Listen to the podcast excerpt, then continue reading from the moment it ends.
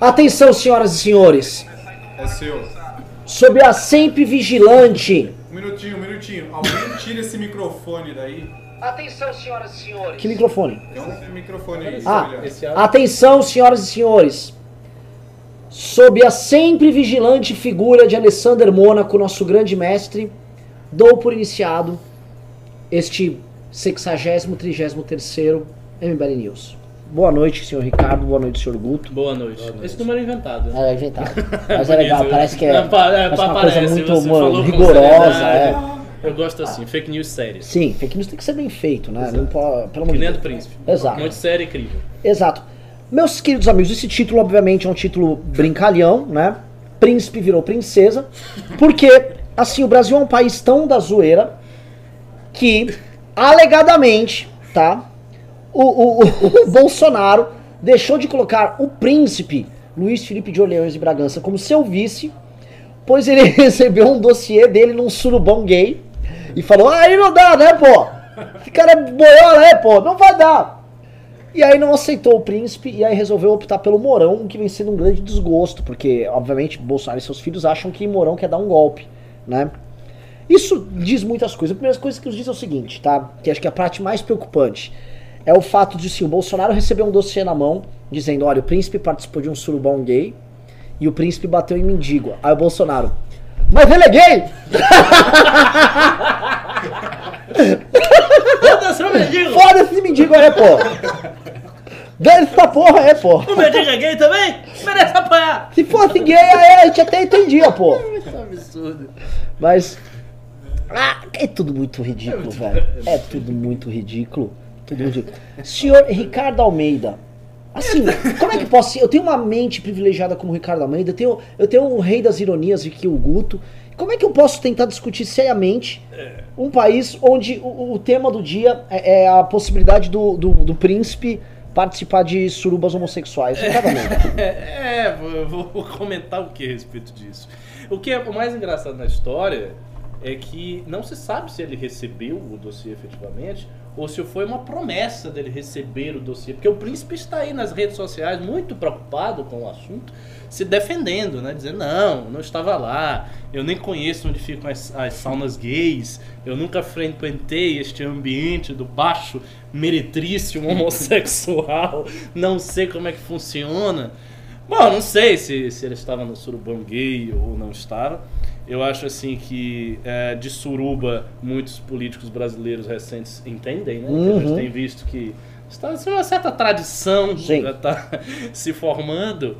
E bom, para tentar puxar o assunto para um, um aspecto um pouco mais é, sério, é, você veja como os desdobramentos da situação do Bibiano afetam até hoje o governo. Porque isso é ridículo, mas por incrível que pareça, isso afeta o governo. Por quê? Porque como a- essa direita bolsonarista, ela vive muito dessas histórias espetaculosas e coisas absurdas e não sei o quê, isso se torna uma notícia politicamente relevante. Tipo, não é só uma curiosidade, uma coisa engraçada, ela acaba se tornando uma notícia politicamente rele- relevante. E eu já estou vendo pessoas que gostam do príncipe muito preocupadas. As pessoas, não, não é possível. O príncipe, o príncipe é um gentleman. O príncipe não, o príncipe não vai estar numa suruba gay. Que, que negócio? é O príncipe? As pessoas estão seriamente preocupadas com a possibilidade do príncipe estar Posso só fazer um gay. parênteses? Lembrando, os tra- que trabalham com a hipótese do príncipe não ser o gentleman, de não ser classudo, o Thiago Pavinato, que compõe o quadro aqui do MBL News, É um um gay muito classudo. muito classudo e assim, frequentador ativo e passivo de surubões em Mykonos, conforme ele mesmo declara. Não estou inventando nada. É verdade. Será que ele viu o príncipe em alguma delas? Uma pessoa parecida com o Luiz Felipe Aquele vazou a Bragança. notícia do príncipe? Não. E o, o mais engraçado é a junção de dois absurdos, né? Porque é o surubão gay e batendo em mendigos. É, é. Tipo, por que, que as pessoas eh, batem mendigo assim aleatoriamente? Alguém tem um tipo, é um hobby. É um hobby do príncipe. O que, que o príncipe faz? Ah, ele esquia, ele cavalga coisas principescas? Não, ele bate em mendigos. Quer dizer, você vê como o príncipe brasileiro é um filho da puta. Porque pra ele demonstrar a sua ascendência nobiliárquica, ao invés de ele fazer esportes principescos, ele vai bater no mendigo. Ele chega lá com um porrete na praça da Sé, os mendigos, pá, eu sou príncipe! Pá, você não estaria aqui se, se meu trisavô não tivesse sido derrubado pela república, pá! Ah, não, dá- não, fala sério, não dá, não dá pra comentar esse assunto com seriedade. E são essas palavras que eu tenho a lhes dizer, querido espectador. Senhor Guto Zacarias. É, quem vazou essa notícia aí pra Mônica Bergman, né? Sempre ela, né? a maior fofoqueira dessa nação, Mônica Bergman, com várias notícias, óbvio que é uma grande jornalista, entrevistou o Maduro, que deve ser pauta aí nas próximas pautas aqui do, do Uhum. ML News, mas foi o Alexandre Frota, né? Engraçado como o Alexandre Frota tá sempre no meio dessas coisas baixas da política brasileira, né? Ele que tem o famoso vídeo dizendo que o, o Ge- Ge- Geraldo Alckmin colocou um rato no ânus, com o PT e etc. Ah, é? Esse Essa é eu não crítica. tinha visto. Essa é crítica. Eu, eu sabia do vídeo famoso dele, o vídeo ele dizendo que ele namorou o Marco Feliciano. Esse é o vídeo famoso. Ah, não, não. Não, esse é muito esse é famoso. famoso. Ele Ele, chegou- fala que. né? Na, na época era uma polêmica do Feliciano de homossexualidade É. pura gay, era alguma coisa assim, aí ele tava na entrevista. E o engraçado é que ele é ator, e ele é um bom ator. E ele falou sério. Não, não sei o que, ele. Não, porque eu. é, quando eu namorava o Marco Feliciano, ele não era assim. Aí o pessoal, como? Você namorou o Marco Feliciano? Eu disse, sim, namoramos durante acho que dois anos e tal. E ele era muito delicado, ele não tinha essa coisa. Eu dizia meu amor, ele falava. Foi, ele fala, é um vídeo famosíssimo dele, aí o Marco Feliciano respondeu. Aí passaram-se os anos, passaram, passou-se o tempo. E ele veio dizer, pediu desculpas pro Feliciano na época que ele estava entrando para a direita. Agora que ele está saindo para a direita, talvez tenha aí algum vídeo ele dizendo: Não, na realidade, a mentira era a desculpa. Eu de fato namorava o Marco É. Feliciano. Exatamente. Falta o Alexandre Frota, que é um sujeito extremamente instável, né? E quando ele sai, por exemplo, é, de uma relação... Né, do fala mais alto. Você tem um problema de falar. Quando tem um belo sai- tom, aveludado de voz, mas. aveludado, mas quando ele sai de uma relação, ele sai é, cuspindo abelhas africanas, né? Saindo do bolsonarismo, agora atacando todos os membros do bolsonarismo, né? Essa semana ou na semana passada, ele disse que o Eduardo Bolsonaro gostava dos filmes pornôs do Frota, etc, etc. Isso, ao meu ver, pode ser um perigo até pro PS novo PSDB, né? O PSDB digital, o PSDB do João Dória, né? Uma vez que o Alexandre Frota for sair do PSDB, eu já imagino, e provavelmente sairá, porque é um sujeito extremamente instável, eu já imagino o que ele pode dizer sobre o Dória, sobre diversos outros políticos, ali, sobre o Rodrigo Maia, so- sobre o PSDB. Bom, o Dora já perigoso. participou de suruba, né? Só, só, só, não, só não tinha gay. E nem O- o- anão, e nem algo do tipo. É, gente, de fato, o grande Dória não, não dá pra saber até hoje, né, se esse vídeo é, é É verdadeiro. verdade ou né? não é verdade? É, é Mas curioso. pelo a sim, pelo não, a gente aposta no sim pra Claro, ficar mais meme. esculhambada, né? Pelo meme. Não, é curioso esse caso da política brasileira, onde a gente tem que discutir o vice-presidente da República, que é da família é, é, é, imperial, com o deputado federal e o governador do estado de São Paulo, todos envolvidos em coisas tão baixas assim. É tão é, é esquisito. difícil. né? Daqui a pouco aparece uma do Morão. Vai dizer que o Morão tá fazendo suruba no exército. duvido, alguma Não desse tipo. É, e o- É, gente. Agora, o, o ponto acho que, que legal pra gente colocar aqui é o seguinte, né? Deixa eu, tô, tô- tô cheio de APT, essa mesa tá muito poluída, eu não consigo Tá, me tem- mover tem aqui. muita coisa aí, Se né? o urso, vem pra cá, urso. Vem, vai dar o Dá urso pra ele. Seguinte, Não vou botar no colo, não, senão o deixa eu pessoal vai deixa eu pensar até outra melhorar aqui. Pronto, nossa, agora eu tô me sentindo mais, mais leve. Aqui entre nós. É o seguinte, eu tava vendo, aparentemente, né, o que eles estão colocando é que o Bebiano, né, o famoso Gustavo Bebiano, apresentou esse dossiê do, pro Bolsonaro, com basicamente o, o príncipe numa suruba gay, e aí o Bolsonaro ficou meio assustado e trocou pro Mourão, né? E meio que tá todo mundo confirmando isso, incluindo o próprio príncipe, né? O que me choca é mostrar o grau de, de vagabundagem que cercava o universo do bolsonarismo. Porque se a briga palaciana ali É entre o neste grupo do. Bebia- Bebiano e Frota era tipo, vou apresentar um surubão gay do príncipe pra eu fazer o vice, cara, Pesado, é pesado. pesado. É muito pesado. O ponto é o seguinte: isso já ajuda a, a explicar, não justificar, o comportamento dos bolsonaristas que tão logo entraram no poder, eles começaram a fazer a limpa contra todo mundo. Isso não explica o Santos Cruz, mas demonstra assim: quem com porcos anda, farelo come, né? É.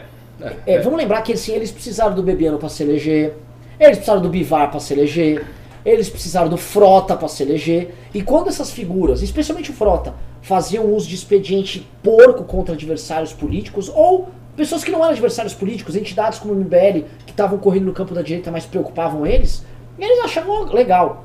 E se aproximaram desses caras, colocaram esses caras no círculo central e achavam que ia rolar tudo bem. Lembrando que o, o príncipe é de uma turma ali, Leandro Ruschel, toda essa turma ali, o pessoal do Brasil Paralelo, que ficam lá produzindo conteúdo pro universo do bolsonarismo numa boa, né?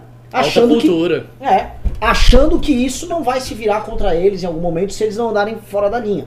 né? O que, que a gente tem hoje? Que eu vou linkar com o partido para mostrar que dá para linkar suruba com coisa séria. né? O, o que. A, a suruba ali, a- essa- esse jogo que foi feito ali para tirar o príncipe, né, mostra um. Que eles tentaram se aproximar de um conjunto de pessoas oportunistas para se eleger. Essas pessoas foram muito úteis, digo mais, essas pessoas foram mais úteis para a eleição do Bolsonaro do que boa parte dessa ala radical purista. Eles ganham a eleição, começam a tocar esses caras pra fora, começam a tocar todo mundo pra fora, e a coisa fica tão louca que nessa perseguição maluca, e aí já dá pra imaginar o nível de dossiês rodando, de perseguições, de tretas internas, que pra se proteger eles abandonam inclusive o PSL e estão montando um partido só com a ala mais retardada. Porque o ponto que eu coloco do príncipe é o seguinte: eu conheço o príncipe. Pra mim, o problema, o menor dos problemas do príncipe seria o surubão gay. O maior problema que eu vejo do príncipe é assim: o príncipe é um deputado absolutamente inexpressivo que fica compartilhando retardado em rede social. Esse é o príncipe. As pessoas gostam de ficar, não, ele é muito inteligente. Mas... O príncipe, o príncipe é um deputado inútil. Um deputado inútil. É, é- é um Belo Antônio. Tem um filme clássico de cinema italiano que era um cara muito bonito, o Belo Antônio, que era bonito e broxa. É o príncipe. Oh, ele escreveu um livro. Então, por que, que o príncipe serve? Se ele é broxa, você não sabe. O príncipe? Não sei. se Você viu o dossiê? Não vi o dossiê. O Então, dossiê. cuidado com as afirmações. Mas é, é, o problema, saindo do príncipe aqui pra vocês entenderem, tá? O problema claro que tá posto aqui na mesa é eles se elegeram com um grupo de oportunistas que eles não confiavam, e acho que isso tá claro pra quem tá nos assistindo, mas eles não querem fazer a gestão com esses caras e eles estão afastando todo mundo de perto, né? A ponto dessa declaração ter sido acompanhada também de um vazamento sobre o Mourão, que torna a situação com o exército cada vez mais delicada. Então, o senhor Ricardo Almeida, entendendo o processo, onde vai dar essa, essa purificação do bolsonarismo? É, Então, eu, como eu já abordei em outros news, eu acho que a ideia de fazer o partido é uma ideia boa para Bolsonaro. Isso aí eu acho que é um trunfo que ele tem. É, se ele pretende se tornar dono de um partido, ter um partido para dizer que é seu, ele precisa fazê-lo logo, o mais rápido possível. Porque hoje ele ainda dispõe de uma popularidade, de um poder de mobilização de massas grandes, e ele vai usar essa popularidade, essa força para conseguir colher as assinaturas. Não acho que ele vai colher no tempo recorde que ele disse que é possível. Acho muito difícil. Mas tendo a crer que ele vai conseguir fazer o partido se até lá, ou seja, se no processo não tiver mais outros rachas nessa própria ala. Porque a cada mês que passa tem mais um racha. Então, semana. Exato. Então, o pessoal começa nesse projeto em conjunto de fazer um novo partido. Eu não sei se até lá esse projeto vai estar em conjunto. Daqui a pouco o outro diz: não, a gente não quer mais fazer partido com o Eduardo Bolsonaro, não. Eu quero fazer um partido conservador, mas próprio. E aí outra ala surge e vai quebrando, e vai quebrando, e vai dividindo. Há um, um elemento que a gente pode qualificar de entrópico, uma espécie de entropia da direita, uma coisa que vai tendendo cada vez mais ao caos. Então, como há essa tendência ao caos, eu não sei se ele chega até o partido com esta ala toda unificada, porque hoje ela está unificada em torno dele. Então, eles tiraram os oportunistas, ficou com uma ala ali que eu acho que corresponde a uns 25 deputados. Mais, assim. deve ter ali os seus 30 e Uns poucos. 30, pois é. Então é, é bastante gente. Né? Se a gente imaginasse que todos esses deputados migrariam depois de um tempo para um novo partido, você tá- teria um partido aí de 30 e poucos deputados, um partido grande, uma bancada hoje maior do que a do PSDB, por exemplo. Não, aumentou E- o PSDB. O Bolsonaro tem hoje uma bancada igual do PSDB. Igual, que seja, mas, enfim. É uma bancada grande, uma bancada de porte, uma bancada de médio para grande porte. E com esse partido, ele conseguiria fazer o que me parece ser o caminho natural do seu governo. É quando ele sair do governo, ele poder se tornar um líder político da direita conservadora, independentemente do mandato. Porque ele tem um partido, será o único partido conservador. Esse partido vai estar ao lado do Novo. Nós teremos dois partidos de direita doutrinários: o Partido Novo, liberal, e o Partido do Bolsonaro, conservador. Então, é, é um, é um- um plano muito inteligente, um plano muito bem articulado. O problema são essas contradições que aparecem. Em relação ao caso do príncipe, o que todos achavam, eu também achava, é que a nomeação do Mourão se devia ao fato de que o Mourão era um general. Todo mundo achava isso. Então ele vai nomear um general para o quê? Porque se tentarem impeachmentá-lo, se tentarem tirá-lo, terá um cara do exército dando suporte. Né? E aí você tem o exército ali dando suporte e com isso você inibe os atores políticos de tentarem tirar o presidente. Temendo que um presidente militar, porventura, fizesse uma ditadura, porventura tentasse dar um golpe.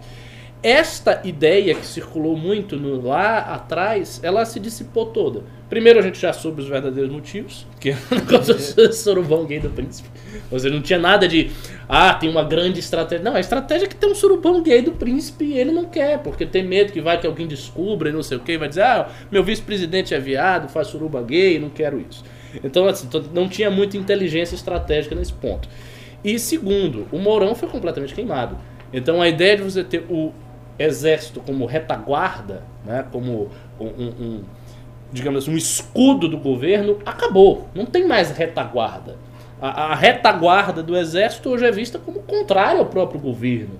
Né? E existe a percepção de que o Mourão é ansioso pelo poder, que eu acho que ele de fato seja. Né? Ah, Na época que ele dava muitas declarações contrárias às declarações do presidente, isso me soava muito mal.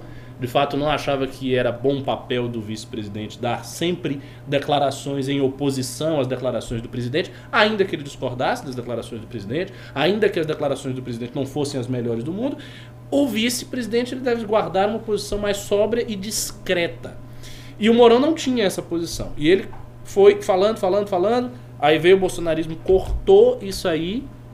E esse, esse comentário que ele fez, ah, eu não queria ter esse Mourão aí, eu queria ter o príncipe, eu não acho que acrescenta muita coisa. Porque a relação do Mourão e Bolsonaro certamente já é uma relação completamente viciada. E já é viciada por tudo aquilo que aconteceu antes. Então, essa, na verdade, é apenas a confirmação explícita para o grande público de uma treta, de uma controvérsia que todo mundo sabia. Sim. Senhor Guto Zacarias. É, exato, né? Eu, eu acrescentaria outro personagem, né, sobre essa batalha de vice, que é a Janaína Pascoal, né? Ela recusou, né? Ela tem várias notícias, e ela mesma disse que ela recusou ser vice-presidente da República, né? Uma reunião que teria no hotel, que seria entre ela e o Bebiano, e ela disse, eu sou uma mulher casada, eu não entro no hotel entre eu e, e o outro homem, né? Eu quero o Bebiano, no caso. E aí ela acaba não virando vice do Bolsonaro. Mas, né? mas ela Acaba- falou isso. E foi por isso que ela não fez a reunião? Exato, ela não fez a reunião por causa disso, que ela, ela era só ela e o Bebiano. Ela falou, eu sou mulher casada, Janaína, com toda aquela e tal. também, que convenhamos. sim. É um motivo, É- é- mas é uma ah, coisa ele vai, Quem vai me comer já aqui. não queria ser. Já Pelo amor de Deus, com todo respeito a Janaína, que, que motivo? Não, mas aí já não queria ser, né? A Janaína não é vice, É, então, é. Mourão também, provavelmente por causa desse, desse dossiê do Bebiano, e aí vem o Mourão, né? Que era o jeito mais radical. A ideia, como o Ricardo explicitou, era, ah, não dá pra colocar nenhum sujeito que pode agregar votos, né? Agregar ideologia Uhum. à chapa, então vamos colocar um sujeito que a- as pessoas não me tirem do poder pra colocar esse sujeito. Isso. É o Mourão. Só que daí o Mourão, em dezembro ou novembro, ele dá uma declaração, que eu lembro que eu tava até aqui no escritório, o Renan me, me avisou, que ele fala, a, a, o brasileiro é um pouco preguiçoso porque herdou dos africanos, alguma coisa assim. Sim. E a sim. partir dessa declaração, o Mourão vira um jeito extremamente moderado. Aí a partir desse, desse, desse momento, o Mourão vira moderado. No dia seguinte, provavelmente, o media training dele já ligou e falou, filho, não vai dar pra falar mais isso, acabou.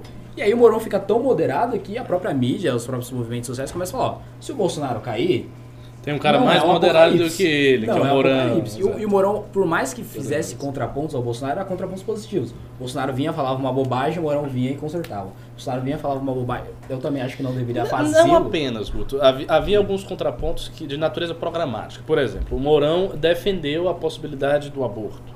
Sim, sim, sim. né? de fato. O que é assim frontalmente contrário ao programa do presidente, o programa que elegeu o presidente. Então você tinha algum- alguns pontos programáticos que eram complicados, mas realmente a maior parte das declarações Exato. do Mourão era no sentido de atenuar certas E declarações o do Bolsonaro. bolsonarismo, ele percebe isso, né? Percebe isso e começa a atacar os generais do governo. Então, Santos Cruz, General Mourão e tantos outros começam a sofrer ataques do bolsonarismo para tirar a viabilidade do, do Mourão com a direita radical. Então, Isso se aí. as pessoas moderadas, a mídia, os movimentos sociais, eles começam a olhar para o esse cara é moderado, a própria direita, o eleitorado mais raiz do bolsonarismo fala, não, esse cara não, porque é um melancia, verde por fora, laranja por dentro, É, vermelho claro. por dentro, todas essas coisas. O próprio Olavo de Carvalho atacando o Mourão, atacando o Mourão. E aí acontece essa coisa, né? E o, o Renan falou em purificação desse novo partido. É, tem algumas esquizofrenias internas, como por exemplo, o Partido Novo, esse novo partido, a Aliança, vai levar a Ale Silva e o Marcelo Álvares Antônio, né? O Marcelo Álvares Antônio, que é o cara do Laranjal, o Bivar é odiado por causa do Laranjal, o, o Bebiano é por causa do, do Laranjal, mas o Marcelo Álvares Antônio, que é do Laranjal de Minas, ele vai pro novo partido. Não, você não tá acreditando. Você tá esquecendo um, um- um- um ladrão, claro, que tá indo pra esse partido. Quem? Flávio Bolsonaro. Exato, é um partido. Tô falando, tem um bandido que tá indo pra lá que é o Flávio Bolsonaro. O Flávio Bolsonaro vai o cara tá, contra a luta anticorrupção. É, o, assim, um inimigo da luta contra a corrupção, um cara que sabota a Operação Lava Toga, que fazia a rachadinha no gabinete dele, que basicamente acabou com qualquer possibilidade transformadora no combate à corrupção no Brasil, destruindo, esfacelando o pai, acabando com o Sérgio Moro. Esse cara tá nesse partido. Que aliança é essa? Aliança com o Toffoli?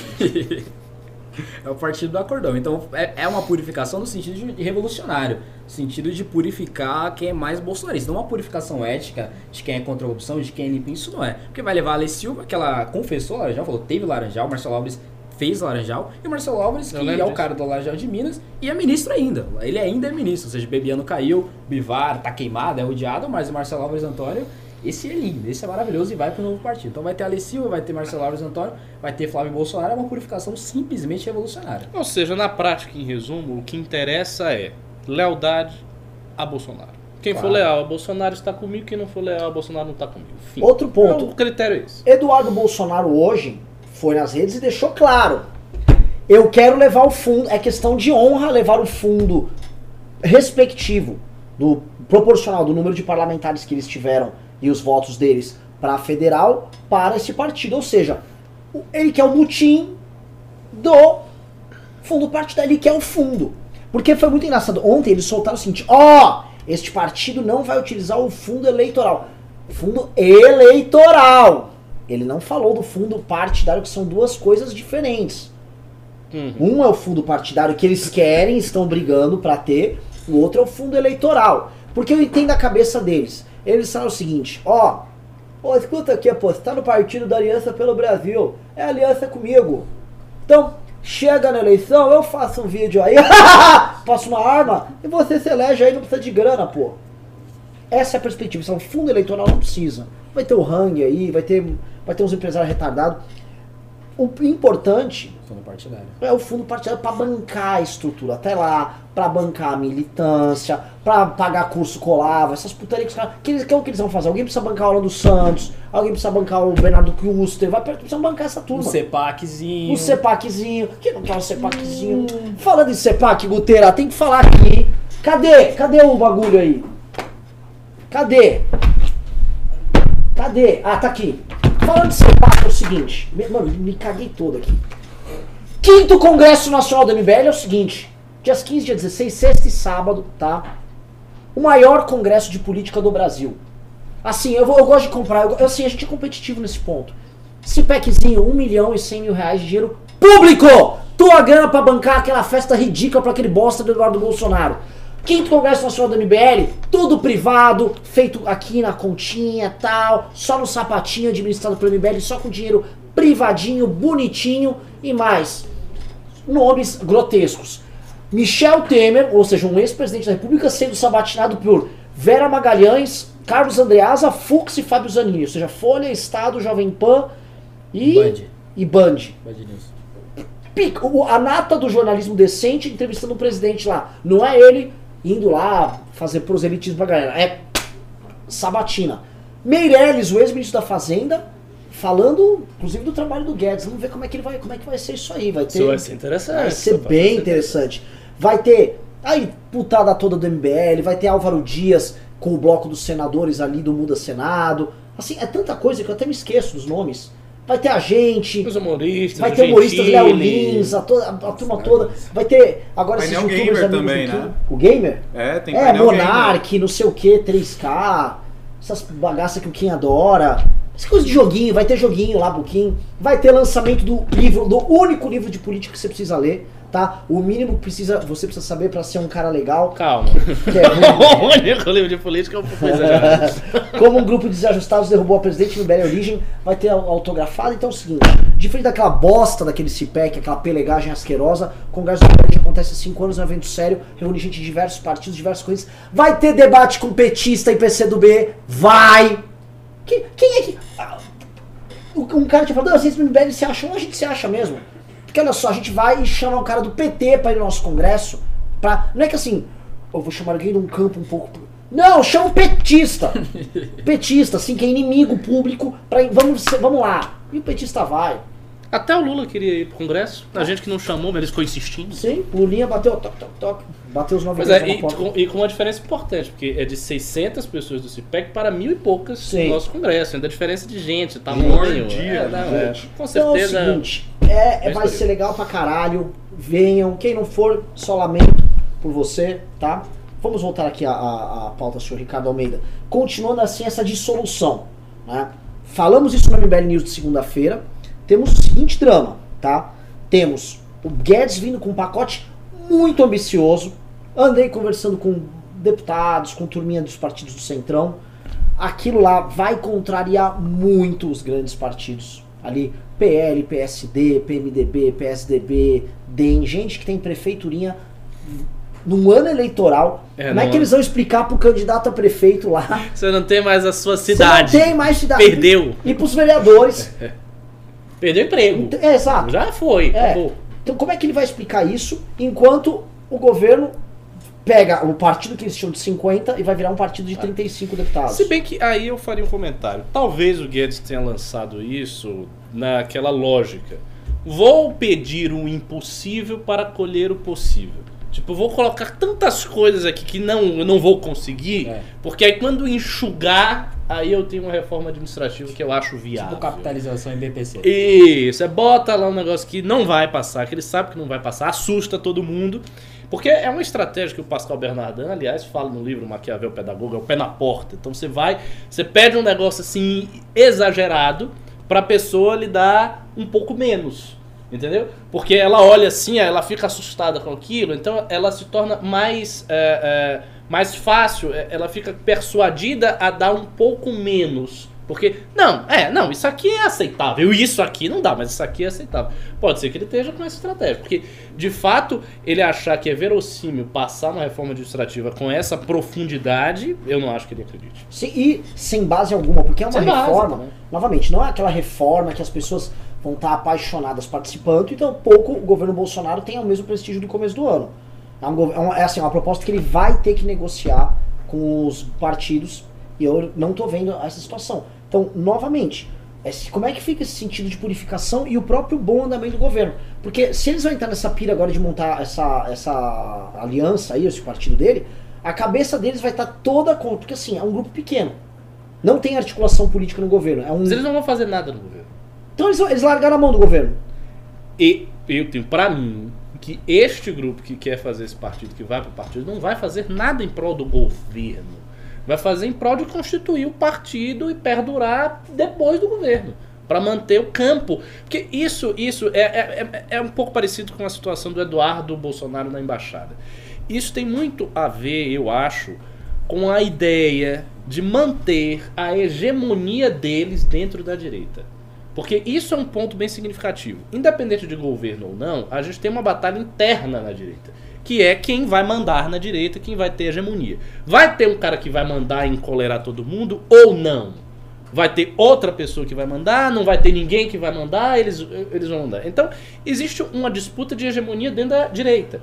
E um dos polos da disputa de hegemonia da direita é o conservadorismo. Porque o conservadorismo, programaticamente, é maior do que o liberalismo. Sim. Então há mais conservadores, há mais pessoas que se dizem conservadoras, que são engajadas na direita, do que pessoas que se dizem liberais engajadas na direita. É, dá para perceber claramente que é assim. Os liberais possuem um partido já, que é o Partido Novo. E naturalmente, as pessoas que são liberais, elas se encaminham quase que, que inevitavelmente para dentro do Partido Novo. É, é, há, há uma força. A Não, veja- doutrina diverge. não, veja bem. Há uma, há uma força de atração Há uma Partido Novo. E você sabe disso, porque ah, inclusive a gente estava cogitando e tal. Então essa força existe. O Partido Novo ele faz essa polarização. É lógico que se você não gosta da estrutura rígida de administração do Partido Novo, que é um problema para várias pessoas que inclusive são do Partido Novo, então há uma tendência de você buscar alternativas. Mas se o Partido Novo não tivesse estrutura rígida, se tivesse uma estrutura política muito boa, flexível, bem az- azeitada, quase todo mundo do movimento liberal ia acabar dentro do novo, porque é muito natural, o programa tá lá, o partido tá lá, o partido é feito para isso. O Bolsonaro ter um partido conservador é fazer a mesma coisa, só que do lado conservador que é representativo de uma quantidade maior de gente dentro da direita. Então é uma luta pela hegemonia. Os caras não estão preocupados com o governo. Eles não vão lá, ah, eu vou agora com o meu partidinho aqui, eu vou aqui porque eu quero me engajar aqui na reforma administrativa, na reforma tributária. Eles não vão fazer isso, não vão falar isso. Vão ficar fazendo live, vão ficar fazendo gritaria, vão ficar fazendo evento na fundação partidária para chamar Bernardo Kister conservador, para falar da cultura ocidental, coisas desse tipo. Né? O, o negócio vai ser manter-se dentro da direita de forma relevante com um partido que tem dinheiro, que tem estrutura formal, que está lá feito. É isso aí o horizonte deles, eu acho. Guto. E, e esse, é, essa- esse plano do Guedes, né? Plano Mais Brasil, esse plano do Guedes envolve três PECs, né? Três PECs. Pois é. Três emendas é, a constitucionais que são dificílimas de passar. A gente viu Dificílimas. a Previdência, o tanto que, de- que demorou, né? Foi pro- promulgada ontem, é novembro, né? Quase um ano inteiro. É, mais é, para aprovação, mas com debate já desde o governo Temer sobre uma possível reforma da Previdência, ou seja, há um tempão, só foi aprovada é, no final do ano, né? Final de novembro, né? Quase no último, é, quase no último mês do ano, né? Ou seja, para você passar um projeto que tem três PECs, você precisa de um líder, um líder, não um líder assim popular, assim, mas um líder, um governo que reformista que quer fazer, quer liderar o país em, em alguma direção, ou seja, mobilizar, fazer de fato uma aliança com os partidos, etc, para poder mobilizar a população e principalmente o Congresso para aprovar essas PECs. E não é o que a gente vê. A gente vê, por Exatamente. exemplo, o partido do presidente da República, o sujeito não consegue mandar nem no próprio partido, ele vai desfacelando o próprio partido, colecionando cada vez mais inimigos internamente, ou seja, o PSL que tinha 50, 55, 54 deputados, agora já vai ter 30 no novo partido, ou seja, vai diminuindo a própria base que já não tinha, mas uma própria base no, no seu partido, com um plano cada vez mais ambicioso. Não se engane, o plano do Guedes é mais difícil de ser aprovado do que a reforma da Previdência. Muito mais. Muito mais Muito difícil. mais. Você sabe quem que falou isso? A, a Simone Tebet, a senadora. Ela estava num programa que eu assisti no, no SBT e aí ela foi falar justamente desse assunto, da, da reforma administrativa e da reforma tributária. E uma das coisas que ela apontou ali com muita elegância e educação, aliás, eu fiquei fã dela depois que eu vi o programa. Eu já sabia assim de nome, mas nunca tinha acompanhado Maravilhosa. essa claríssima, muito clara. Assim, o Kim é muito claro, mas ela conseguia ser mais clara do que o Kim e ela falava de um jeito que parecia uma repórter da Globo, assim, tom de É voz, impressionante. E aí ela tava lá falando com toda a elegância, classe, falando como era e tal, e ela tocou nesse ponto. Ela disse: "Olha, a reforma da previdência tinha um certo consenso no parlamento de que era necessário e tal. Estas outras reformas, elas não têm o mesmo consenso. Então elas já partem de um pressuposto de divergência mais acentuado. E, e, e ela chegou a falar isso. Ela disse que ela, ela explicitamente disse que o presidente não tinha função de líder de agregar, que o presidente não estava conseguindo agregar. Ela fez uma distinção entre o governo e o presidente. Ela disse: olha, o governo até agrega, mas o presidente de fato não. Falou assim, fez uma crítica bem educada, mas ela pontuou isso aí. Então, se ela, que é uma, uma senadora que tem é, é, simpatia pe- pelo governo Bolsonaro, que é uma mulher de direita, pode-se dizer que ela é de direita, né? De centro-direita, uma coisa assim? Sem direito, uma mulher conservadora. Pois é, então, se este perfil está dizendo isto, imagine os demais. Presidente da CCJ do Senado. né? É, pois é. Só isso. Você me Pois é. falando, ô, ô, Ricardo, me deu um insight aqui, eu até escrever uma coluna e mandar pra Folha. Que é o seguinte, ela tá falando claramente de um sistema, claro que é, vem da Constituição de 88, que é o nosso presidencialismo de coalizão, né, onde o presidente, via governo, ele tem que atrair as forças ao redor dele, cria uma coalizão, cria um horizonte de poder para os parceiros políticos. O PT fez isso com grana e propina e apoios de alguns estados. Tipo, o Rio de Janeiro é do PMDB, grana, toma, vai, rouba aqui, PSB, meu aliado no Nordeste, grana, tal, papapá, você vai construindo. O Fernando Henrique construiu isso com bem mais elegância, bem menos Uhum. putaria Carisma. e tal. O que chega é o seguinte, esse modelo, ele ainda não foi superado. O Bolsonaro está criando o presidencialismo de destruição. Ele, ele não quer, ele não oferece nenhum horizonte para ninguém que está ao redor dele. É um belo exemplo, título, presidencialismo é de por isso que eu destruição. falei, é um Eu da é, coluna. é bom, é bom. O presidencialismo de destruição. Ele olha pra todo mundo que tá ao redor, que ele deveria aglutinar, ele não aglutina, ele. Oh, oh, oh. Ele vê, por exemplo, o Daniel Coelho. O Cidadania é um partido que vota com o governo em 70% dos casos. Ou seja, era um partido que, a meu ver, deveria ser contemplado com um ministério, um partido sério, um partido anticorrupção, sério, que não tá pedindo uma mata, deveria ser contemplado com ministério, tranquilamente, tem gente qualificada pra isso. E se eu sou Bolsonaro, o que, que eu faria? Puxo o Cidadania pra perto de mim pra não virar o lugar onde vai o Hulk ser O candidato. Hulk. O que, que eles fazem? Põem o pessoal em redes sociais pra atacar o cidadania. E a cidadania, naturalmente, vai ficar pensando como eu vou construir meu caminho, como é que eu vou pegar pautas e eu vou afastar essa turma do governo. Mesma coisa, todo mundo. O exemplo que eu tô dando cidadania é um. Outro é o novo, outro não é um partido do MBL. Por exemplo, os ataques que o Kim sofreu esta segunda-feira. Um ataque de notícia falsa daquele bosta do. Gente, João, ai, eu sou católico. Né? Ele acha que o fato de ser católico justifica o fato de ser um merda. E aí ele. ele esses caras, isso não tem lógica, eles vão destruindo tudo ao redor deles. E eu quero saber assim, o presidencialismo de destruição para vocês existem? Existe? E se existe, qual, qual a grande sacada? Tem alguma sacada por trás disso? Não, e antes do Ricardo falar, é que tem uma esquizofrenia no presidencialismo de destruição, é que apesar do momento que o governo ele tem tudo pra não fazer nada, ele vem com uma agenda extremamente ousada. Então, ele vem com uma agenda ousadíssima, Isso é engraçado também, sem de poder fato. saber o que fazer. É, Ou seja, você é, pode tentar é, fazer é- é uma muito curioso. É um governo que tá, tá diminuindo a popularidade, mas é um governo extremamente popular, com vários deputados, com uma bancada grande. Então, ao mesmo tempo que você pode aglutinar outros partidos, outras ideias, outros políticos no próprio parlamento brasileiro, com uma agenda ousada, pode fazer isso? Não. Você vem com uma agenda ousada sem uma base governista para sustentabilidade Então, gente. eu vendo essas coisas, cada vez mais eu percebo, cada vez mais eu estou persuadido de que o que interessa a Bolsonaro, enquanto presidente, não é a presidência do Brasil não é o governo do Brasil. O que interessa a ele é a hegemonia na direita. Cada vez mais eu vejo que o interesse fundamental dele é este. Porque, e aí faz sentido. E aí muita coisa que a gente vê como loucura começa a fazer sentido. Por quê? É, é- essa coisa de afastar todo mundo, né, de reduzir a base, como diz o Ayan, de purificar, de ter só os seus, de dizer eu sou o verdadeiro direitista e todo mundo é o falso. Isto faz sentido se ele quer passar a imagem para aquela fração do eleitorado que já estava com ele antes, de que ele é o verdadeiro representante da direita. Então eu acho que ele faz tudo olhando essa fração do eleitorado. Ele não faz isso olhando, ah, como é que eu vou governar bem o Brasil para eu ter aprovação de 70%? Não acho que ele nem quer isso. Eu acho que ele quer manter Ele esse quer os pessoal 20, aqui 25% dele. ali. fixo, grudado na mão dele até o final. Mesmo que para isso seja necessário cortar todas as pontes. Porque tem um detalhe: fazer pontes é sempre também perder a aura de pureza. Sim. E quando o governo fez as pontes para salvar o Flávio, porque aí várias pontes foram feitas, porque ele também sabe fazer as pontes, ele não, não soube fazer as Ah. pontes. Se ele soube fazer as pontes para salvar o Flávio, ele saberia fazer as pontes para outros motivos. Né? É, é o mesmo tipo de articulação, quer dizer, a mesma articulação que existe para você criar um escudo em torno do Flávio Bolsonaro, com o Toffoli e com eh, o, o- o- Congresso, é a mesma para você viabilizar pautas e tal. Então ele poderia fazer a mesma articulação.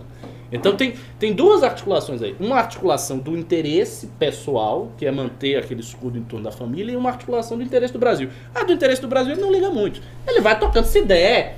Se funcionar, funciona, mas se não funcionar, não funciona. Ricardo, é Mas o, brilhante. mas o pessoal, ele faz. Então, qual é o ponto? O ponto é ele se defender. Ele atravessar na hegemonia da direita e quando acabar o governo, ele continuar na hegemonia da direita. Mesmo que surja um outro governante, um presidente do PMDB, um presidente de esquerda, não importa. o nicho. Se ele tiver no nicho, forte no nicho e mandando no nicho, ele tem poder. Não, é o- isso aí que eu, eu, cada vez mais eu vejo que é assim que funciona. É o seguinte, Gu- o, o Vitor Couto, muda o título agora pra urgente, o CDE caga no Brasil. Tem uma notícia urgente aqui no meio do programa. O CDE cagou no Brasil, tá? É, Notícia feia, a nossa equipe do MBL News me enviou agora, mostrando a situação que tem a ver com isso que você tá falando. Porque o que fica claro é o seguinte, se o governo só faz a maldita articulação se for pra livrar o rabo do clã familiar. Quando precisa desse pacote do Guedes, em vez de eles estarem aumentando Não liga, muito. Vai né? fazendo aí. E é um saco falar. Outra coisa, tá? Estamos com 900 pessoas já aqui. É o seguinte, o Gutinho, cara, esse aqui é o momento do Guto. O Guto tá igual o Viola quando entrou na final da Copa de 94. Essas Cheio de energia. Cheio de energia, vou morder a maçã. Entendeu? Pô, o Viola jogou bem na final. Só que o Viola tem que continuar na seleção depois da Copa. O que eu quero dizer é o seguinte: Guto aqui é um cara que tem toda a condição de estar sempre no MBL News, mas ele- a gente precisa subir essa audiência aí culteira. Então compartilhem né, pelo Guto? Guto, compartilhem aqui essa live com seus amigos. Ah, assiste, tá muito bom, tá bom pra caralho, pra gente bater milão com a guteira aqui. Façam pimbas pro Guto, Façam então. pimbas, desculpa. Nosso mestre Alessandro Mônaco já mandou, inclusive, seu pimba aí. Né? Sempre au- au- auspicioso, sempre bem fazejo. né? Bem fazer. É o seguinte, eu vou ler aqui essa urgência aqui, tá? Atenção, que é uma cagada, fe- que coisa feia, viu, velho? Vou ler porque tem a ver com acordão. É o negócio do Guaidó? Não, Coaf. Vou ler aqui. Nossa, Grupo da OCDE visita Brasil e diz que decisão de Toffoli sobre COAF não segue padrão internacional. Ao visitar o Brasil, o presidente do grupo de trabalho sobre suborno da OCDE, o senhor Drago Kos, nome maravilhoso, foi ainda mais enfático na avaliação da decisão de Dias Toffoli, que suspendeu as investigações decorrentes do compartilhamento de dados do COAF. Abre aspas para Drago. A preocupação principal é a liminar do STF sobre parar as investigações do COAF sem razão nenhuma. A liminar do Flávio! Eles vão fazer uma decisão final semana que vem. Que inclusive Gilmar vota. Isso explica muita coisa. Esperamos que o Supremo entenda que essa liminar não segue os padrões internacionais de luta contra a lavagem de dinheiro. Em julho, o presidente do Supremo acolheu o pedido de defesa de Flávio Bolsonaro e suspendeu temporariamente todos os processos e inquéritos no país que tenham se originado de dados de inteligência financeira compartilhados pelo COAF, pela Receita e pelo Banco Central, sem autorização judicial prévia. Blá, blá, blá, blá, blá, blá, blá, blá, blá. Aí ele falou mais, o Drago, né? É, o Drago se reuniu com Toffoli e afirmou que espera que a decisão suprema não cause mais danos na luta contra a corrupção. Drago prossegue. Estivemos com o presidente do STF, tivemos uma discussão muito franca, entendemos os argumentos e esperamos que eles também tenham ouvido nossos argumentos. Esperamos que a decisão da semana que vem seja uma que não cause mais danos na luta contra a corrupção. Bom, pessoal, eu vou só falar aqui, tá? Tem, hoje temos plateia em Bad News. O, o Russo tá me olhando bravo. O que, que eu fiz, Russo? O que, que eu falei? Vem aqui e fala. O Brasil pode entrar numa lista negra de investimento. Ah, Onde estava isso? Estava na própria matéria? Não, tá no final da matéria. O Drago avisa. O Drago tá igual o Ivan Drago pro Rock Balboa. né? Olha, nesse instante a gente é o Apollo Creed, né? E ele é o Ivan Drago. O Drago avisou que o Brasil, de membro da OCDE, pode ir pra lista negra da OCDE. O que que acontece? Vocês estão assistindo aqui pra vocês entenderem por que, que o MBL é crítico, por que, que o MBL é traidor da pátria, né? Ou a ala ideológica, né? Vamos ser amigos dos Estados Unidos. Trump ama a gente. Aí, ó. Gá, gá, gá, gá, gá, Trump gostoso. Tô fazendo atos libidinosos aqui, mas vocês entenderam num, num episódio de Atos Surubão. Atos príncipe, atos da corte. né? Tô surubesco aqui. Foram lá ficar mamando o Trump. Mas Trump é aliado, vai salvar o Ocidente. O seguinte já debateu muito isso aqui. O argumento é que o Trump, muito amigo nosso, ia botar a gente no OCDE e a gente abriu um horizonte completamente novo de parcerias comerciais mundo afora. Né? Não rolou, entrou a Argentina que tá quebrada. Não entrou, não passou a fila, era mentira, enganaram vocês. E aí a turma do OCDE veio para iniciar o processo agora. É o que, que eles encontram como problema? O acordão do Toffoli. E o despacho que ele está falando, que suspende essa capacidade de intercâmbio de informações entre o COAF e outros órgãos, é justamente o despacho do Toffoli que salva a pele do bosta do Flávio Bolsonaro. Exato. Então vocês estão assistindo aqui, vocês estão entendendo que quando a gente denuncia maldito acordão, isso tem tudo a ver com todos os problemas que passam pelo Brasil. Senhor Guto Zacarias, a bola tá com você. Vai, Viola. Não, é exatamente, né? E daí vem gente falando, ah, o MBL critica o governo porque o MBL não gosta do governo, não gosta do Brasil. Se estivesse do lado do Brasil, deveria estar elogiando. A gente elogia, critica isso porque é ruim pro Brasil. A OCDE tá dizendo, o Brasil queria entrar com a OCDE, abriu as pernas dos Estados Unidos para poder entrar no OCDE. Os Estados Unidos deu uma pedalada pra cima do Brasil e, eu- e saiu andando com a Argentina pelos lados e o Brasil ficou ali chupando o dedo. E agora a OCDE vem aqui pro Brasil e a gente vê uma notícia dessa. Ou seja, tem coisas que acontecem no Brasil, principalmente agora com o governo Bolsonaro, esse acordo cada vez mais claro com o Supremo, denunciado não só pelo, pelo MBL, tem várias gente denunciando, antagonista denuncia, Felipe Moura, Brasil denuncia, esse acordo do governo isso? Bolsonaro com o STF, principalmente tá com o presidente da, da- Abraçando o senhor. do judiciário com o senhor Dias Toffoli, agora a própria OCDE tá, tá olhando ali. Não dá pra você entrar no CDE, entrar nos países mais desenvolvidos do, do mundo, entrar nas maiores economias do Brasil, quando o judiciário do seu país está fazendo acordo pra salvar a vida do, do filho do presidente da República. né? Isso é totalmente descabido. Assim como seria, assim como seria se o Eduardo Bolsonaro ele fosse pra embaixada brasileira em Washington. A OCDE claramente olharia e falaria, gente, como assim? Se, se é uma economia desenvolvida, ok, isso aí tudo tá caminhando aí, com o Paulo Guedes caminhando, mas essas coisas éticas, essas coisas morais acontecendo no governo colocando um filho numa embaixada, fazendo acordo com o presidente da Suprema Corte, com, o- presidente do Judiciário, pra salvar a pele do filho. Essas coisas não podem acontecer. O caso do DPVAT, ou seja, acabando com, com uma coisa que eu até concordo que poderia acabar, deveria acabar, mas simplesmente para atacar o Bivar. Esse tipo de coisa não condiz com uma democracia liberal, não condiz com um país que quer entrar na OCDE, que, que tem um países como Estados Unidos, como França, como Alemanha, Países que não tem essas falcatruas. Pode ter um erro aqui, ou econômico, mas essas falcatru- falcatruas éticas não acontecem. Então o CDE vem daqui denunciar o que a gente está denunciando. Ou seja, o CDE não vale. O CDE não vale daqui a pouco, é traidora. MBL, traidor. Felipe Moura Brasil, traidor. Nando Moura, traidor. Antagonista, traidor. Daqui a pouco só vai quem? Gengivão. Só o gengivão Ah, eu amo Só o o gengivão. quer ajudar o Brasil. Isso aí não dá, não dá. E essas críticas quando a gente faz é pra melhorar mesmo o Brasil, não o governo Bolsonaro, é nada, é pra melhorar o Brasil. É coisa que não é boa pro Brasil. E o CDE tá dizendo. A OCDE tá dizendo que o Brasil deveria tanto entrar, mas daqui a pouco, ô Renan, vai estar lá no Twitter. Ah, a gente nem queria essa OCDE mesmo. Essa OCDE é comunista. Olha lá, já tá falando do Ah, acordão. ó, ó, ó, a Organização Internacional Globalismo ali. O globalismo, É, velho. ó, abre o olho, é o bloco atlantista. Pois é, então, mas. Tá aí. Tá aí. Se, se a gente parte do pressuposto. Pera, pera, Ricardo, você não tá indignado com isso aqui? Não, não tô indignado. Como porque brasileiro, meu irmão, não- estuprar a gente em público. Mas eu nunca fico indignado. É muito difícil ficar indignado. Você, você me vê aqui indignado? É uma raridade. Então, ah, raro, uma vez. É, é- é muito raro. Então, entendendo que isto aí parte daquela ideia que eu falei, faz sentido. Porque não importa a OCDE se o Brasil vai estar na OCDE ou não vai estar na OCDE. Não interessa se a reforma do Guedes vai passar ou não vai passar, ou se a Previdência passou ou não passou. Essas coisas, elas são secundárias. Todas elas são secundárias. E daí a ação do governo Bolsonaro começa a parecer coerente. Porque, porque veja, se a gente eh, fica falando em incoerências do governo Bolsonaro, a gente vai olhar. Ah, o governo não fez isso, não, isso não tem sentido, isso atrapalha isso, isso atrapalha aquilo, o governo tá maluco, o cara tá errando, o cara tá. Não, talvez ele esteja acertando. Porque o que interessa, se o que interessa é manter a hegemonia do bolsonarismo dentro da direita, não importa se o Brasil vai estar na OCDE ou não vai estar na OCDE. Você sabe o que importa do Brasil estar ou não na OCDE? Se isso pudesse ser creditado ao governo Bolsonaro. Ponto. Se pudesse ser creditado ao governo Bolsonaro, seria uma coisa boa.